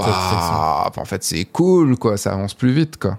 Tu le fais avec le sourire. C'est ça. Un truc qui est peut-être important, et c'est à toi de nous le dire parce que c'est toi qui as fait aussi le choix, mais il y a une espèce de complémentarité dans les énergies que que- qu'il faut trouver. Mm. C'est-à-dire, euh, on va dépenser de l'énergie avec les autres parce que ça va en demander forcément quand tu es à plusieurs. Une réunion, ça demande des négociations, ça demande des remises en question, ça demande des fois de dire, bah, on n'avait pas pensé à ça, mais est-ce que ça serait une bonne ou une mauvaise chose? Mm. C'est très constructif, mais ça demande aussi du temps. De pouvoir trouver des gens qui arrivent à bosser ensemble, c'est quelque chose, mais c'est aussi se dire, pour pas que les gens se marchent dessus, il faut que chacun trouve sa place en se disant, euh, ok, je, je suis pas en danger non plus parce que quelqu'un d'autre va me Mm. pousser dehors ou euh, jouer la carte de la concurrence en prenant, euh, bah, par exemple, euh, je sais pas, t'aurais trois rédacteurs pour remplir ton blog de manière totalement faux folle. Il y aurait Bah. peut-être une, Non, mais par exemple, là, on a Techniquement et toi. Ouais. Et on fait appel à une autre rédactrice Ouais. pour, euh, pour rédiger Continuer, les ouais. articles. Parce que t'es plus toi dans la boîte, donc je te mets sur les, les, on a un gros besoin, donc je te mets, enfin, j'ai un gros besoin en termes de rédaction.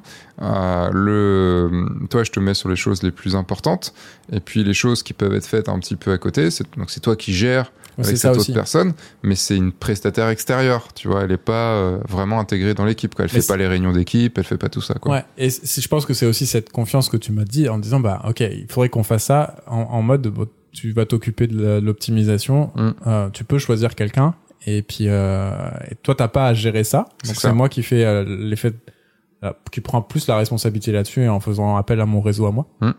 qui fait Oui, que parce du que coup derrière, ça me coûte de l'argent aussi à la fin. Ouais.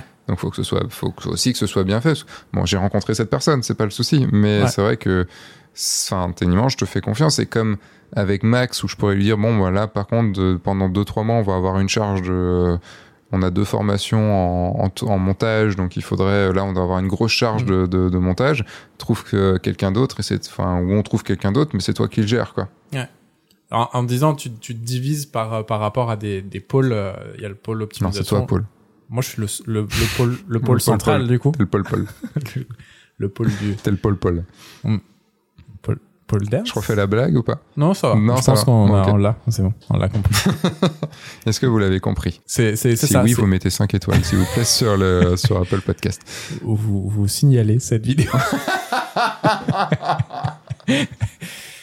Mais ça- ça- c'est vrai que c'est- c'est c'est intéressant. Travailler en équipe, ça va, on va, on va plus loin. Et Mm. je pense que ça aussi, comme tu disais, tu as des projets qui sont en dehors du guide du photographe de mariage, pour pas dire GPM. euh, mais là, tu as pu reprendre aussi possession de choses peut-être plus perso, Mm. parce que tu peux laisser des choses plus couler tranquillement, à te dire, ok, je peux regarder un peu ailleurs, je peux respirer un peu ailleurs, qui t'équilibre peut-être plus aussi. Bah, pour être tout à fait franc, euh, le, c'est vrai que ça, m'a, ça a été dur. Euh, en plus, du coup, enfin, faut trouver les gens. Il y a des gens avec qui ça n'a pas fonctionné. Euh, il y a des gens très bien, c'est pas le problème. Hein, Mhm. C'est juste après, comme tu dis, c'est aussi des histoires de de d'affinité, des histoires de d'argent, des histoires Faut- de d'être au bon, enfin, sur le même mood.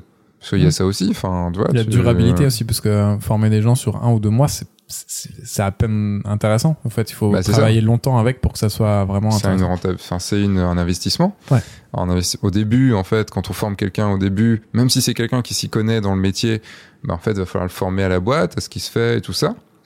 À nous, Mm. comme on disait tout à l'heure, les rédacs, ils ont pas forcément de, toi, tu n'avais absolument aucune connaissance sur le mariage. Mm. Donc c'était quelque chose de, de, à comprendre, à analyser, à, à intégrer. Le, il a fallu ce temps-là. Donc au début, c'est un gros investissement d'avoir quelqu'un, euh, d'aussi d'être beaucoup plus rigoureux, parce que c'est-à-dire qu'on a commencé à créer des process, Mm. c'est-à-dire qu'on a des pages sur Notion pour euh, dire voilà, faut Comment faire, faire comme un- ci, comme ça, comme ça, enfin comment on fait un podcast, euh, comme ci, comme ça, comme ça, voilà comment on contacte les gens, enfin tu vois, c'est plus Ouais. juste, ben moi c'était des mails euh, comme ça, je faisais des copier-coller, enfin quand tout est dans ma tête, voilà, mais en fait des process qui permettent d'aller beaucoup plus vite. Et c'est quoi C'est un et là-dedans, comme je te dis, on a mis quasiment un an pour commencer à être vraiment euh, efficace dans ce efficace. Ouais. Et maintenant, euh, ouais, maintenant ça va plus vite. Mais euh, Mais elle arrivait dans un. Toi, t'avais plein de gens à gérer d'un coup, et là, elle est arrivée dans un moment où les choses roulent déjà pas mal. Ouais, et que c'était peut-être plus clair pour moi aussi du fait de vous avoir eu avant. Et puis on bosse, euh, on est plusieurs à. Tu vois, il y a le pôle stratégique, euh, C'est ça. pôle encore, mais. C'est toi le Mm. pôle stratégique. aussi. Le- mais voilà, maintenant je peux, par exemple, le coup du site internet, je vous, les- je vous laisse le faire. On, a, on a prévu un truc et, euh, et on fait des réunions une fois tous les deux semaines et euh, on avance. Et, Mm. enfin, des réunions globales toutes les deux semaines, des fois un peu moins, euh, pour des trucs spécifiques. On avance, je donne, me- je donne mon avis. Mm. et puis voilà. Et c'est en fait, ça là, c'est maintenant vraiment que ça me permet de me reposer. Mm. C'est con, mais des fois de me dire aujourd'hui, euh, je suis tranquille. euh, Enfin, je bosse un peu de 2-3 heures et puis après voilà. Mhm. Mais je sais que ça continue à avancer. Après, le, le- l'envers du décor, euh, surtout quand on est photographe de mariage, parce que là encore, je parle du GPM et, de, et, de, et des, des coulisses en fait du GPM. Mais quand on est photographe de mariage, si on commence à, comme on bosse souvent tout seul, euh, et qu'on doit faire toutes les prestats, en fait, le truc, c'est que déléguer demande à ce qu'on paye les gens. C'est logique, c'est normal, Mhm. c'est tout à fait, tout à fait logique. Et qu'à ce moment-là, du coup, on doit faire plus de chiffre d'affaires pour pouvoir payer les gens. par exemple, si on délègue, euh, c'est un truc qui se faisait beaucoup. Maintenant, on a, on a des, des algos pour ça. Ça va niquer des métiers. Mais euh, on pouvait déléguer à des gens qui, qui post-traitaient nos photos. Ok.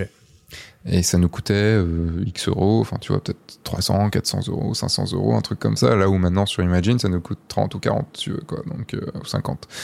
Euh, le...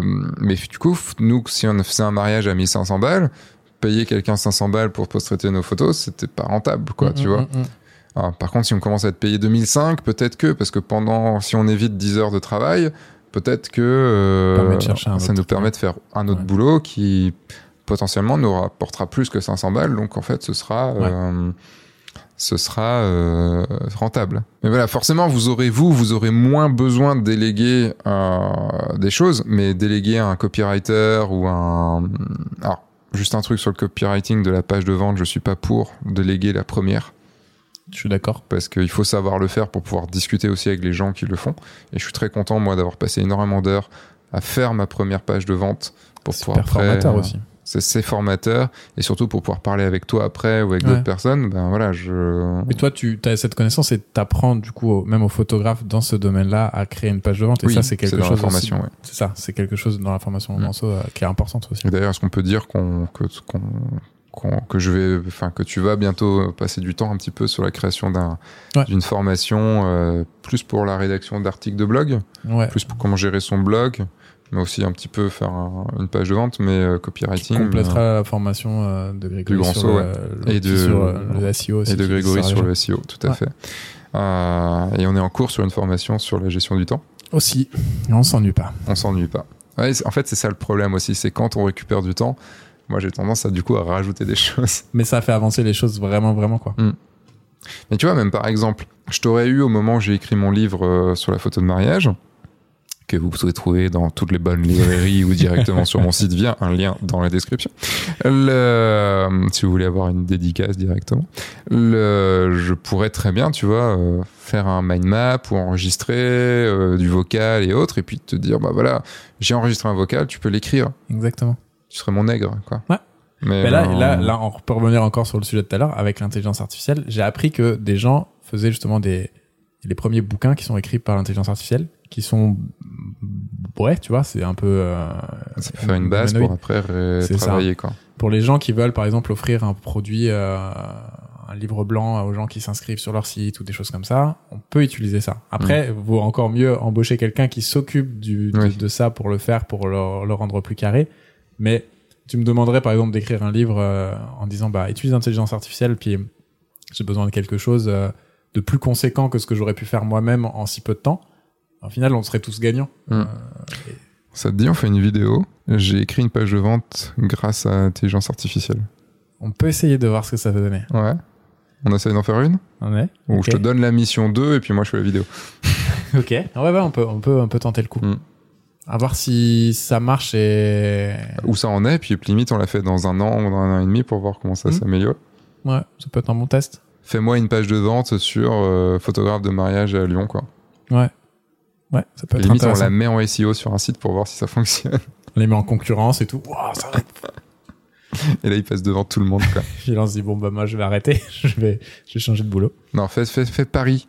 Comme ça on passera devant euh, Jean-Baptiste Chauvin qu'on avait vu dans le, dans le podcast qui est premier sur photographe de mariage Paris. Challenge accepté. Et euh, attention, ils vont te prendre au mot. Le, euh, mais ouais, c'est un. Enfin, du coup, avoir une équipe euh, ou déléguer, en fait, plus pour vous, ça sera délégué, je pense, qu'avoir une équipe. Mais déléguer, c'est un peu avoir une équipe, hein, de toute façon.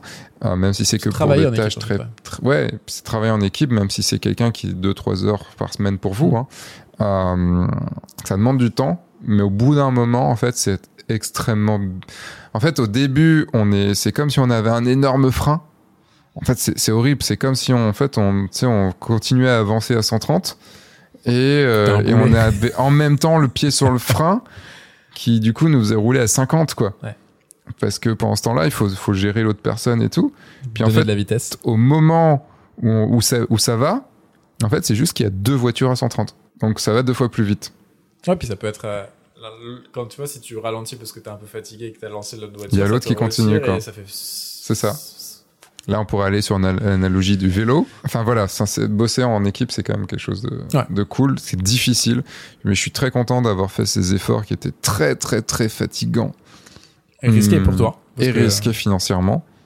Enfin risqué, j'avais pris le risque financier, mais euh, et de voir que ça fonctionne vraiment. et, Ouais. euh, Parce que quand on est prestataire comme moi, au final, on, on se sent un peu mercenaire, c'est-à-dire qu'on écrit aussi pour des choses. euh, on essaie de se rapprocher un peu de nos valeurs. T'as écrit pourquoi C'est quoi ça, les gros sujets, les, les sujets un peu, un peu bizarres que t'as euh Ben, ah, ben j'ai écrit pour plein de choses. Euh, alors, j'ai écrit déjà pour du jardinage biologique, ça pendant un temps, euh, vraiment. Donc ça, c'était très intéressant aussi. Rien à voir avec la photo, comme vous pouvez le voir.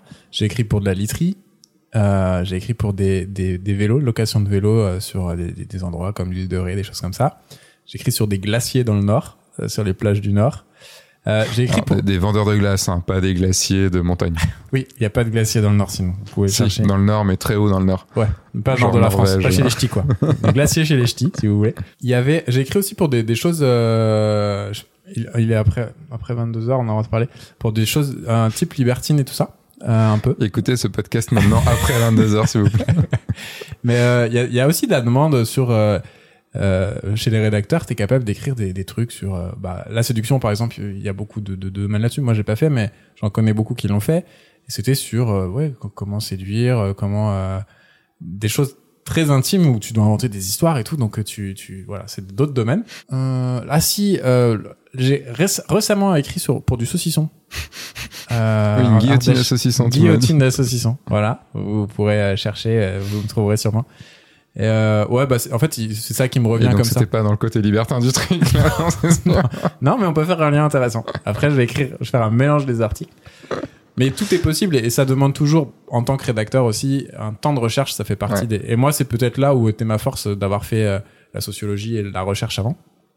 On sait où chercher des sources, on sait euh, comment collecter des informations et comment les les Ouais. rendre lisibles. C'est passionnant parce qu'en fait, au, au final, on peut aussi s'orienter par rapport à des choses. euh, par exemple, moi qui suis assez touché par l'écologie ou par euh, j'écrirais pour des choses qui me, où j'ai mes valeurs dedans un petit peu. Et travailler pour toi, c'était quelque chose qui était vraiment euh, engageant pour moi parce que c'était quelque chose qui me plaisait. C'était Mm. aussi pour pour pour bah déjà des moments joyeux, c'était euh, pour de l'art, c'était pour euh, pour faire une formation puis après par rapport à ta personnalité et ça a permis aussi de vraiment créer un lien durable en Mm. fait. Et ça au début, on le sait jamais mais on espère toujours, je pense que des fois entre en, en tant que entrepreneur aussi de, de rencontrer des gens avec qui on peut faire un bout de chemin parce qu'on est tous gagnants à pouvoir se dire ok plutôt que de changer tous les mois essayer de trouver quelqu'un de meilleur évoluer ensemble ça permettra d'être meilleurs tous quoi Mm. et ça c'est quand même assez agréable Carrément.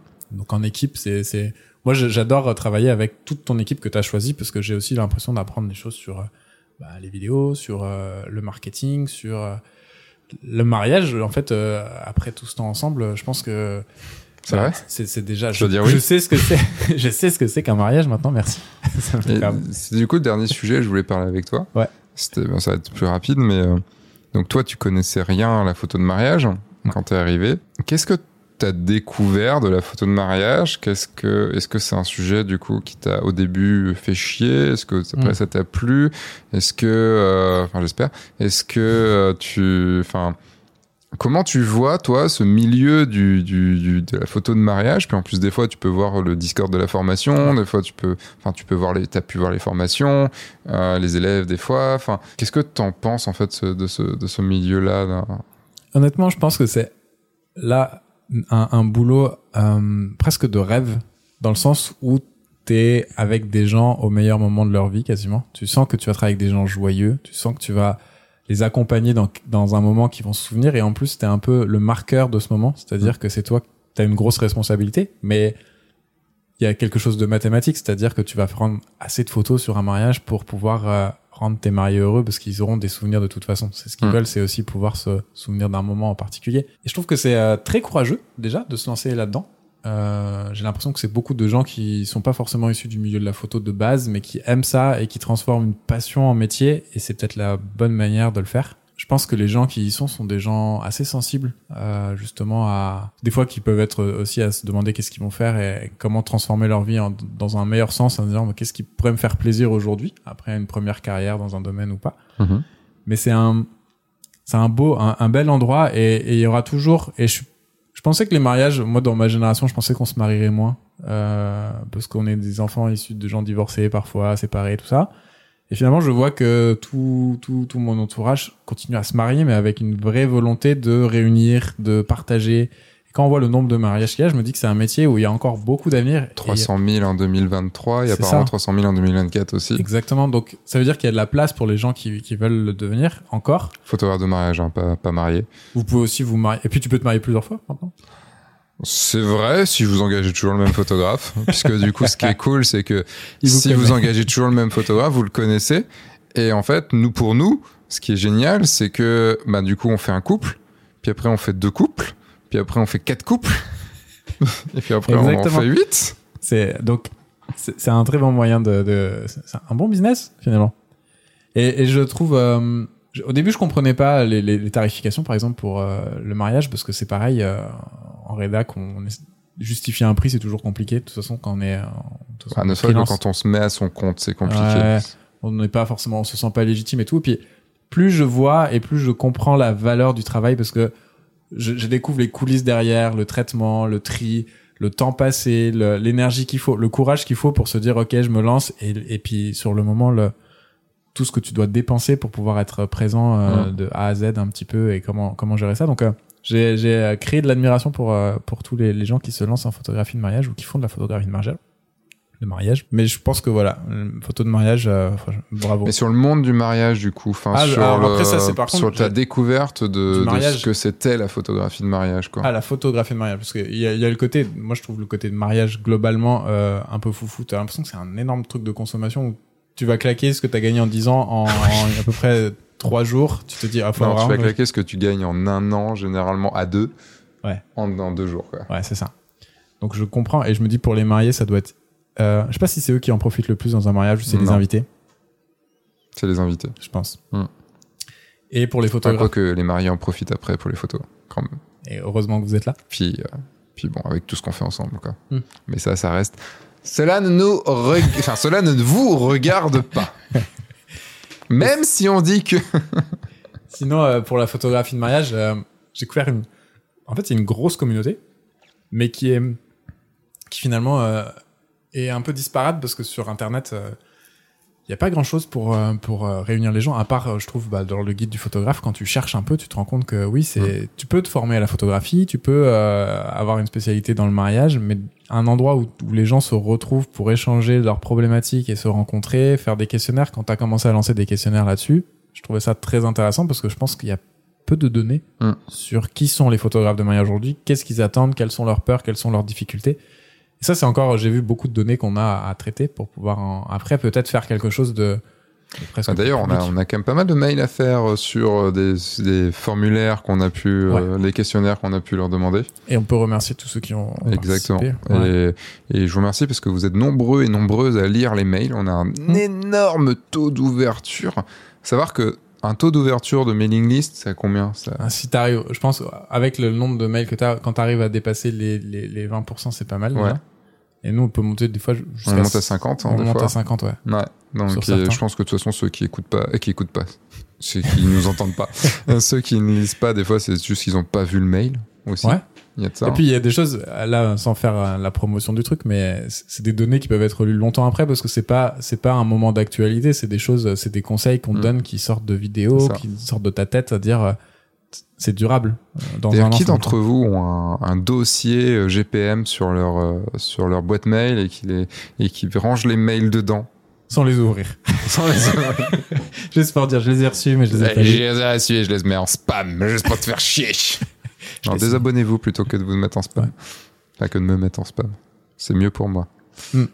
Mais non, enfin, ça a été compliqué de, de comprendre ce monde-là. de- Le côté de- technique, moi, toujours encore les difficultés, et je sais que c'est les mails qui sont souvent ouverts. pas photographe, donc Exactement. Donc c'est plus euh, comprendre bah, alors, euh, l'ouverture, euh, les trucs comme ça. Au début, même à F1.4, tu vois, il faut un, un certain temps pour moi pour savoir à quoi ça Mm. consiste, tu vois. Et tu te dis, ok, il y a cet aspect euh, très euh, ingénierie presque technique de l'appareil, de, de- du cadrage, des choses qui sont quand même, euh, je pense, presque instinctives pour les, les photographes au bout d'un moment. Mais quand on doit écrire des choses là-dessus, c'est, c'est un peu plus complexe parce que je- autant je bidouille avec un appareil photo, mais je sais pas ce que je fais, je fais juste au feeling, tu vois, c'est à l'instinctif, c'est un, c'est animal quoi. Je crois que j'ai jamais vu ces photos. De toute façon. Non, mais il y a pas à les voir de toute façon. Elles ont disparu. Et euh, et après le côté euh, plus, euh, il y a aussi cet aspect marketing que tu as qui finalement se regroupe de plus en plus avec moi ce que je peux aussi développer de l'autre côté. Donc c'est bien parce que ça permet d'appuyer et puis de de de de, de Mm. faire gonfler le truc ensemble. Et la psychologie des des, des photographes euh, de mariage qu'on peut rencontrer, euh, je trouve ça aussi passionnant parce que c'est des gens très différents, des gens euh, justement je trouve que c'est c'est transversal, personne ne se ressemble mais euh, tout le monde a la même passion. Mm. Et c'est c'est vraiment un, un métier de passionné quoi. Complètement.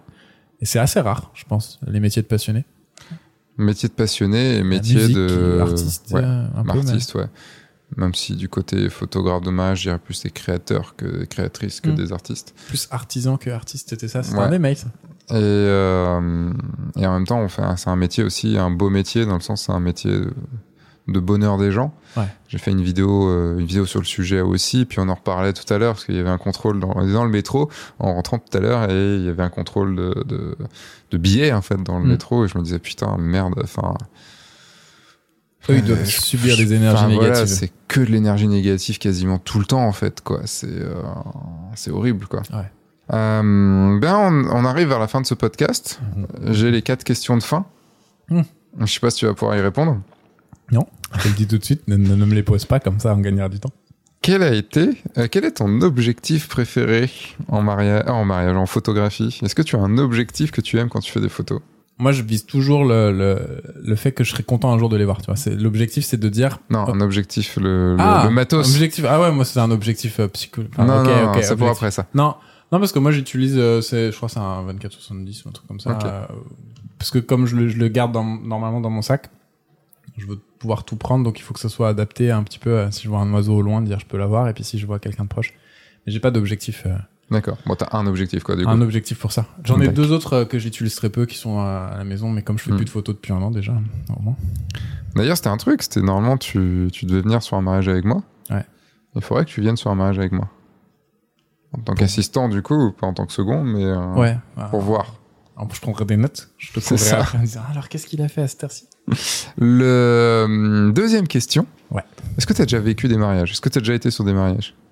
Pour, pour vivre en tant qu'invité? Oui, Ou, en euh, tant qu'invité. Oui, oui, oui, oui. Mais même beaucoup plus maintenant, j'ai l'impression que, parce que c'est l'âge où les gens se marient, hein, souvent.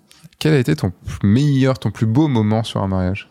Euh, bah, moi, j'ai vécu une demande de mariage sur une, un mariage encore. Du coup, de, de gens un peu complices, et puis c'était un de mes meilleurs potes euh, qui a fait sa demande à ce moment-là. Donc je me dis, en fait, c'est comme Inception. T'as une boîte dans une boîte, et je me dis, bah, c'est bien parce que tout le monde est content, en fait, à ce moment-là. T'as même des invités d'un mariage qui sont heureux pour des, des gens, ils sont même pas invités au, à l'autre mariage, mais ils sont quand même très contents pour eux, pour Mm. juste le symbole. Donc je pense que c'est c'est ça, c'est cette joie qui fait, qui rebondit, en disant tout le monde avait l'air déjà le sourire. Et puis là, il y a un truc, et puis il y a d'autres gens qui pleurent, même s'ils les connaissaient pas, ils étaient émus par cette euh, nouvelle euh, annonce, euh, un peu en lumière. Donc ouais, ça doit être à peu près ça. Ok. Je- ouais. Je tiens juste à préciser que Inception n'est pas de la boîte dans la boîte, c'est de la mise en abîme, ça. Et euh, la boîte, la- Inception, c'est implanter une idée. Oui. Parce que on est, on est tous sur le Inception de ce côté-là, Inception vers-ci, Inception par-là, mais non, ce n'est pas, ce n'est pas le terme. Troisième question, c'est, euh, c'est- du coup, quelle est ta, est-ce, quelle est la photo que tu as faite? Est-ce que tu peux décrire la, ta photo préférée que tu as pu faire? Je- Ah, moi je dirais en voyage, je crois que c'est en Malaisie. Une vieille dame en tenue traditionnelle. Ah non, alors je pense je vais changer parce qu'il y en a une qui sera, plus facile à expliquer mais qui, me plaisait autant. Euh, dans un endroit où il y a, tu sais, les femmes girafes avec les anneaux autour du cou. Et c'était un échange avec, c'est une belle photo du coup, euh, bah, de, de, de la personne avec qui j'étais en voyage, qui était en train de, de discuter avec cette personne-là, mais c'est un moment d'humain mais qui se ressemble pas du, tout. Tu vois, c'était vraiment deux, deux femmes de deux mondes qui étaient en train de, de communiquer. Et euh, il y a presque un peu d'anthropologie dedans, parce que tu dis euh, peut-être que dans 10 ans, 15 ans, 20 ans, ces femmes-là n'existeront plus parce que c'est des traditions qui disparaissent. Mm. Et t'as l'impression de d'immortaliser quelque chose qui finira par euh, peut-être par disparaître et qui, qui laissera quand même une trace quelque part quoi. Ouais. Donc c'est plus euh, bah là là celle-ci c'était plus en Thaïlande euh, vers la Birmanie. Je savais pas que c'était en Thaïlande, les Il y en a. Bah, pas très loin de chez Stan d'ailleurs. Ok. Tu peux C'est, à cause de. Stan Je pense. il, il est là-bas pour ça peut-être. Et dernière question. Quel est ton objectif pour, en tant que professionnel pour dans 5 ans? Ben, je repars sur le nomadisme en me disant que j'aimerais passer à- au niveau 2 du nomadisme, c'est-à-dire cette fois-ci, si je revoyage un peu longtemps, avoir les bonnes conditions pour le faire. Mhm. Euh, je pense que d'ici là, bah, du coup, j'aurais passé les 40 ans. J'aurais besoin, quand je voyagerai, d'avoir un bon lit de temps en temps. un endroit où je pourrais... euh, Non, ce serait de redécouvrir avec des yeux nouveaux, tout en prenant, avoir le même plaisir de travail. C'est-à-dire bien équilibré dans sa vie, parce que, comme je disais tout à l'heure, sur toutes les dernières années, j'ai pas eu de vacances, par exemple. Mais en même temps, ça m'a pas tellement manqué parce que j'aime ce que je fais. Mm. Et parce que c'est équilibré. Mais garder cet équilibre et ce plaisir du travail en tant qu'activité, ça serait très important. Mais dans 5 ans, l'intelligence artificielle, je sais pas si vous me bêtera. Donc je sais pas ce que je ferai. Mais en même temps, c'est pas ça qui fait peur. C'est euh, dans 5 ans, je, le but c'est ouais, c'est d'être assez autonome en fait. Mm. Et avoir assez de compétences pour arrêter d'avoir euh, toujours le syndrome de l'imposteur que tu as quand tu commences quelque chose de nouveau, qui existe euh, beaucoup. Eh ben, merci beaucoup, Paul. Mais merci à toi, c'était Ouais. passionnant. Quand même enregistré 2h30, Putain. ce qui est pas mal. Ouais. Et il va être minuit, donc euh, on va pouvoir aller dormir aussi. Mm. Euh, Ce qui serait bien, parce Mm. qu'on est vieux maintenant, donc il nous faut nos, nos 8 heures de sommeil, euh, voire plus. En tout cas, bah voilà, c'est merci d'avoir passé ce temps. Euh, Il y a des, des choses qui vont arriver, des formations qui vont arriver, des, des plein de choses qui vont arriver. Vous maintenant, vous savez qui est derrière les mails Ouais. euh, que vous allez potentiellement peut-être maintenant recevoir si vous vous inscrivez là via le lien dans la description. Euh, Critiquez-les, envoyez des, messages pour améliorer les choses, hein, vous pouvez. Ouais, mais c'est très drôle parce que je sais plus quel mail part à quel moment. C'est bah, quand même moi qui ai fait les vocaux, donc je, voilà, Mm. je sais ce qu'il y a dedans. Tu Je, les je les ai relus aussi, euh, mais je les redécouvre hein, le, le mardi et le jeudi, je les, je les redécouvre. Et du coup, c'est drôle parce que des fois, je reçois des messages de réponse par rapport à ces, à ces mails et je fais OK.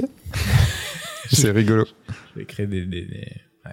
Non, ça, ça crée le débat, ça, ça avance, et ça c'est cool. Ce podcast, je voulais aussi vous montrer un peu, bah, continuer à vous montrer l'équipe euh, à l'envers du décor, euh, et aussi que chacun a ses spécificités et que euh, même vous, en tant que photographe de mariage ou photographe tout court, vous avez besoin aussi de d'autres compétences, d'autres prestataires. Enfin, c'est un truc euh, très important et de travailler en équipe, de déléguer, tout ça peut aussi vous vous aider à, à créer des nouvelles choses, à aller plus loin dans votre entreprise, à vous libérer du temps. Il y a ça aussi, hein, c'est, ça peut, c'est pas forcément aller plus loin en faisant plein de choses, plein d'autres choses et tout, mais ça peut aussi vous libérer du temps. Et, des et souvent, quand même, on fait ce métier-là pour pouvoir euh, se libérer du temps et, et pas forcément bosser plus Hmm. pour gagner plus. Hmm. C'est euh, des fois c'est bu- c'est plus bosser moins pour gagner plus aussi ou bosser moins pour gagner autant. Et bosser mieux, c'est encore mieux. Savoir... Bosser mieux c'est encore mieux. Ouais, bosser mieux, c'est, ça serait le must. Carrément.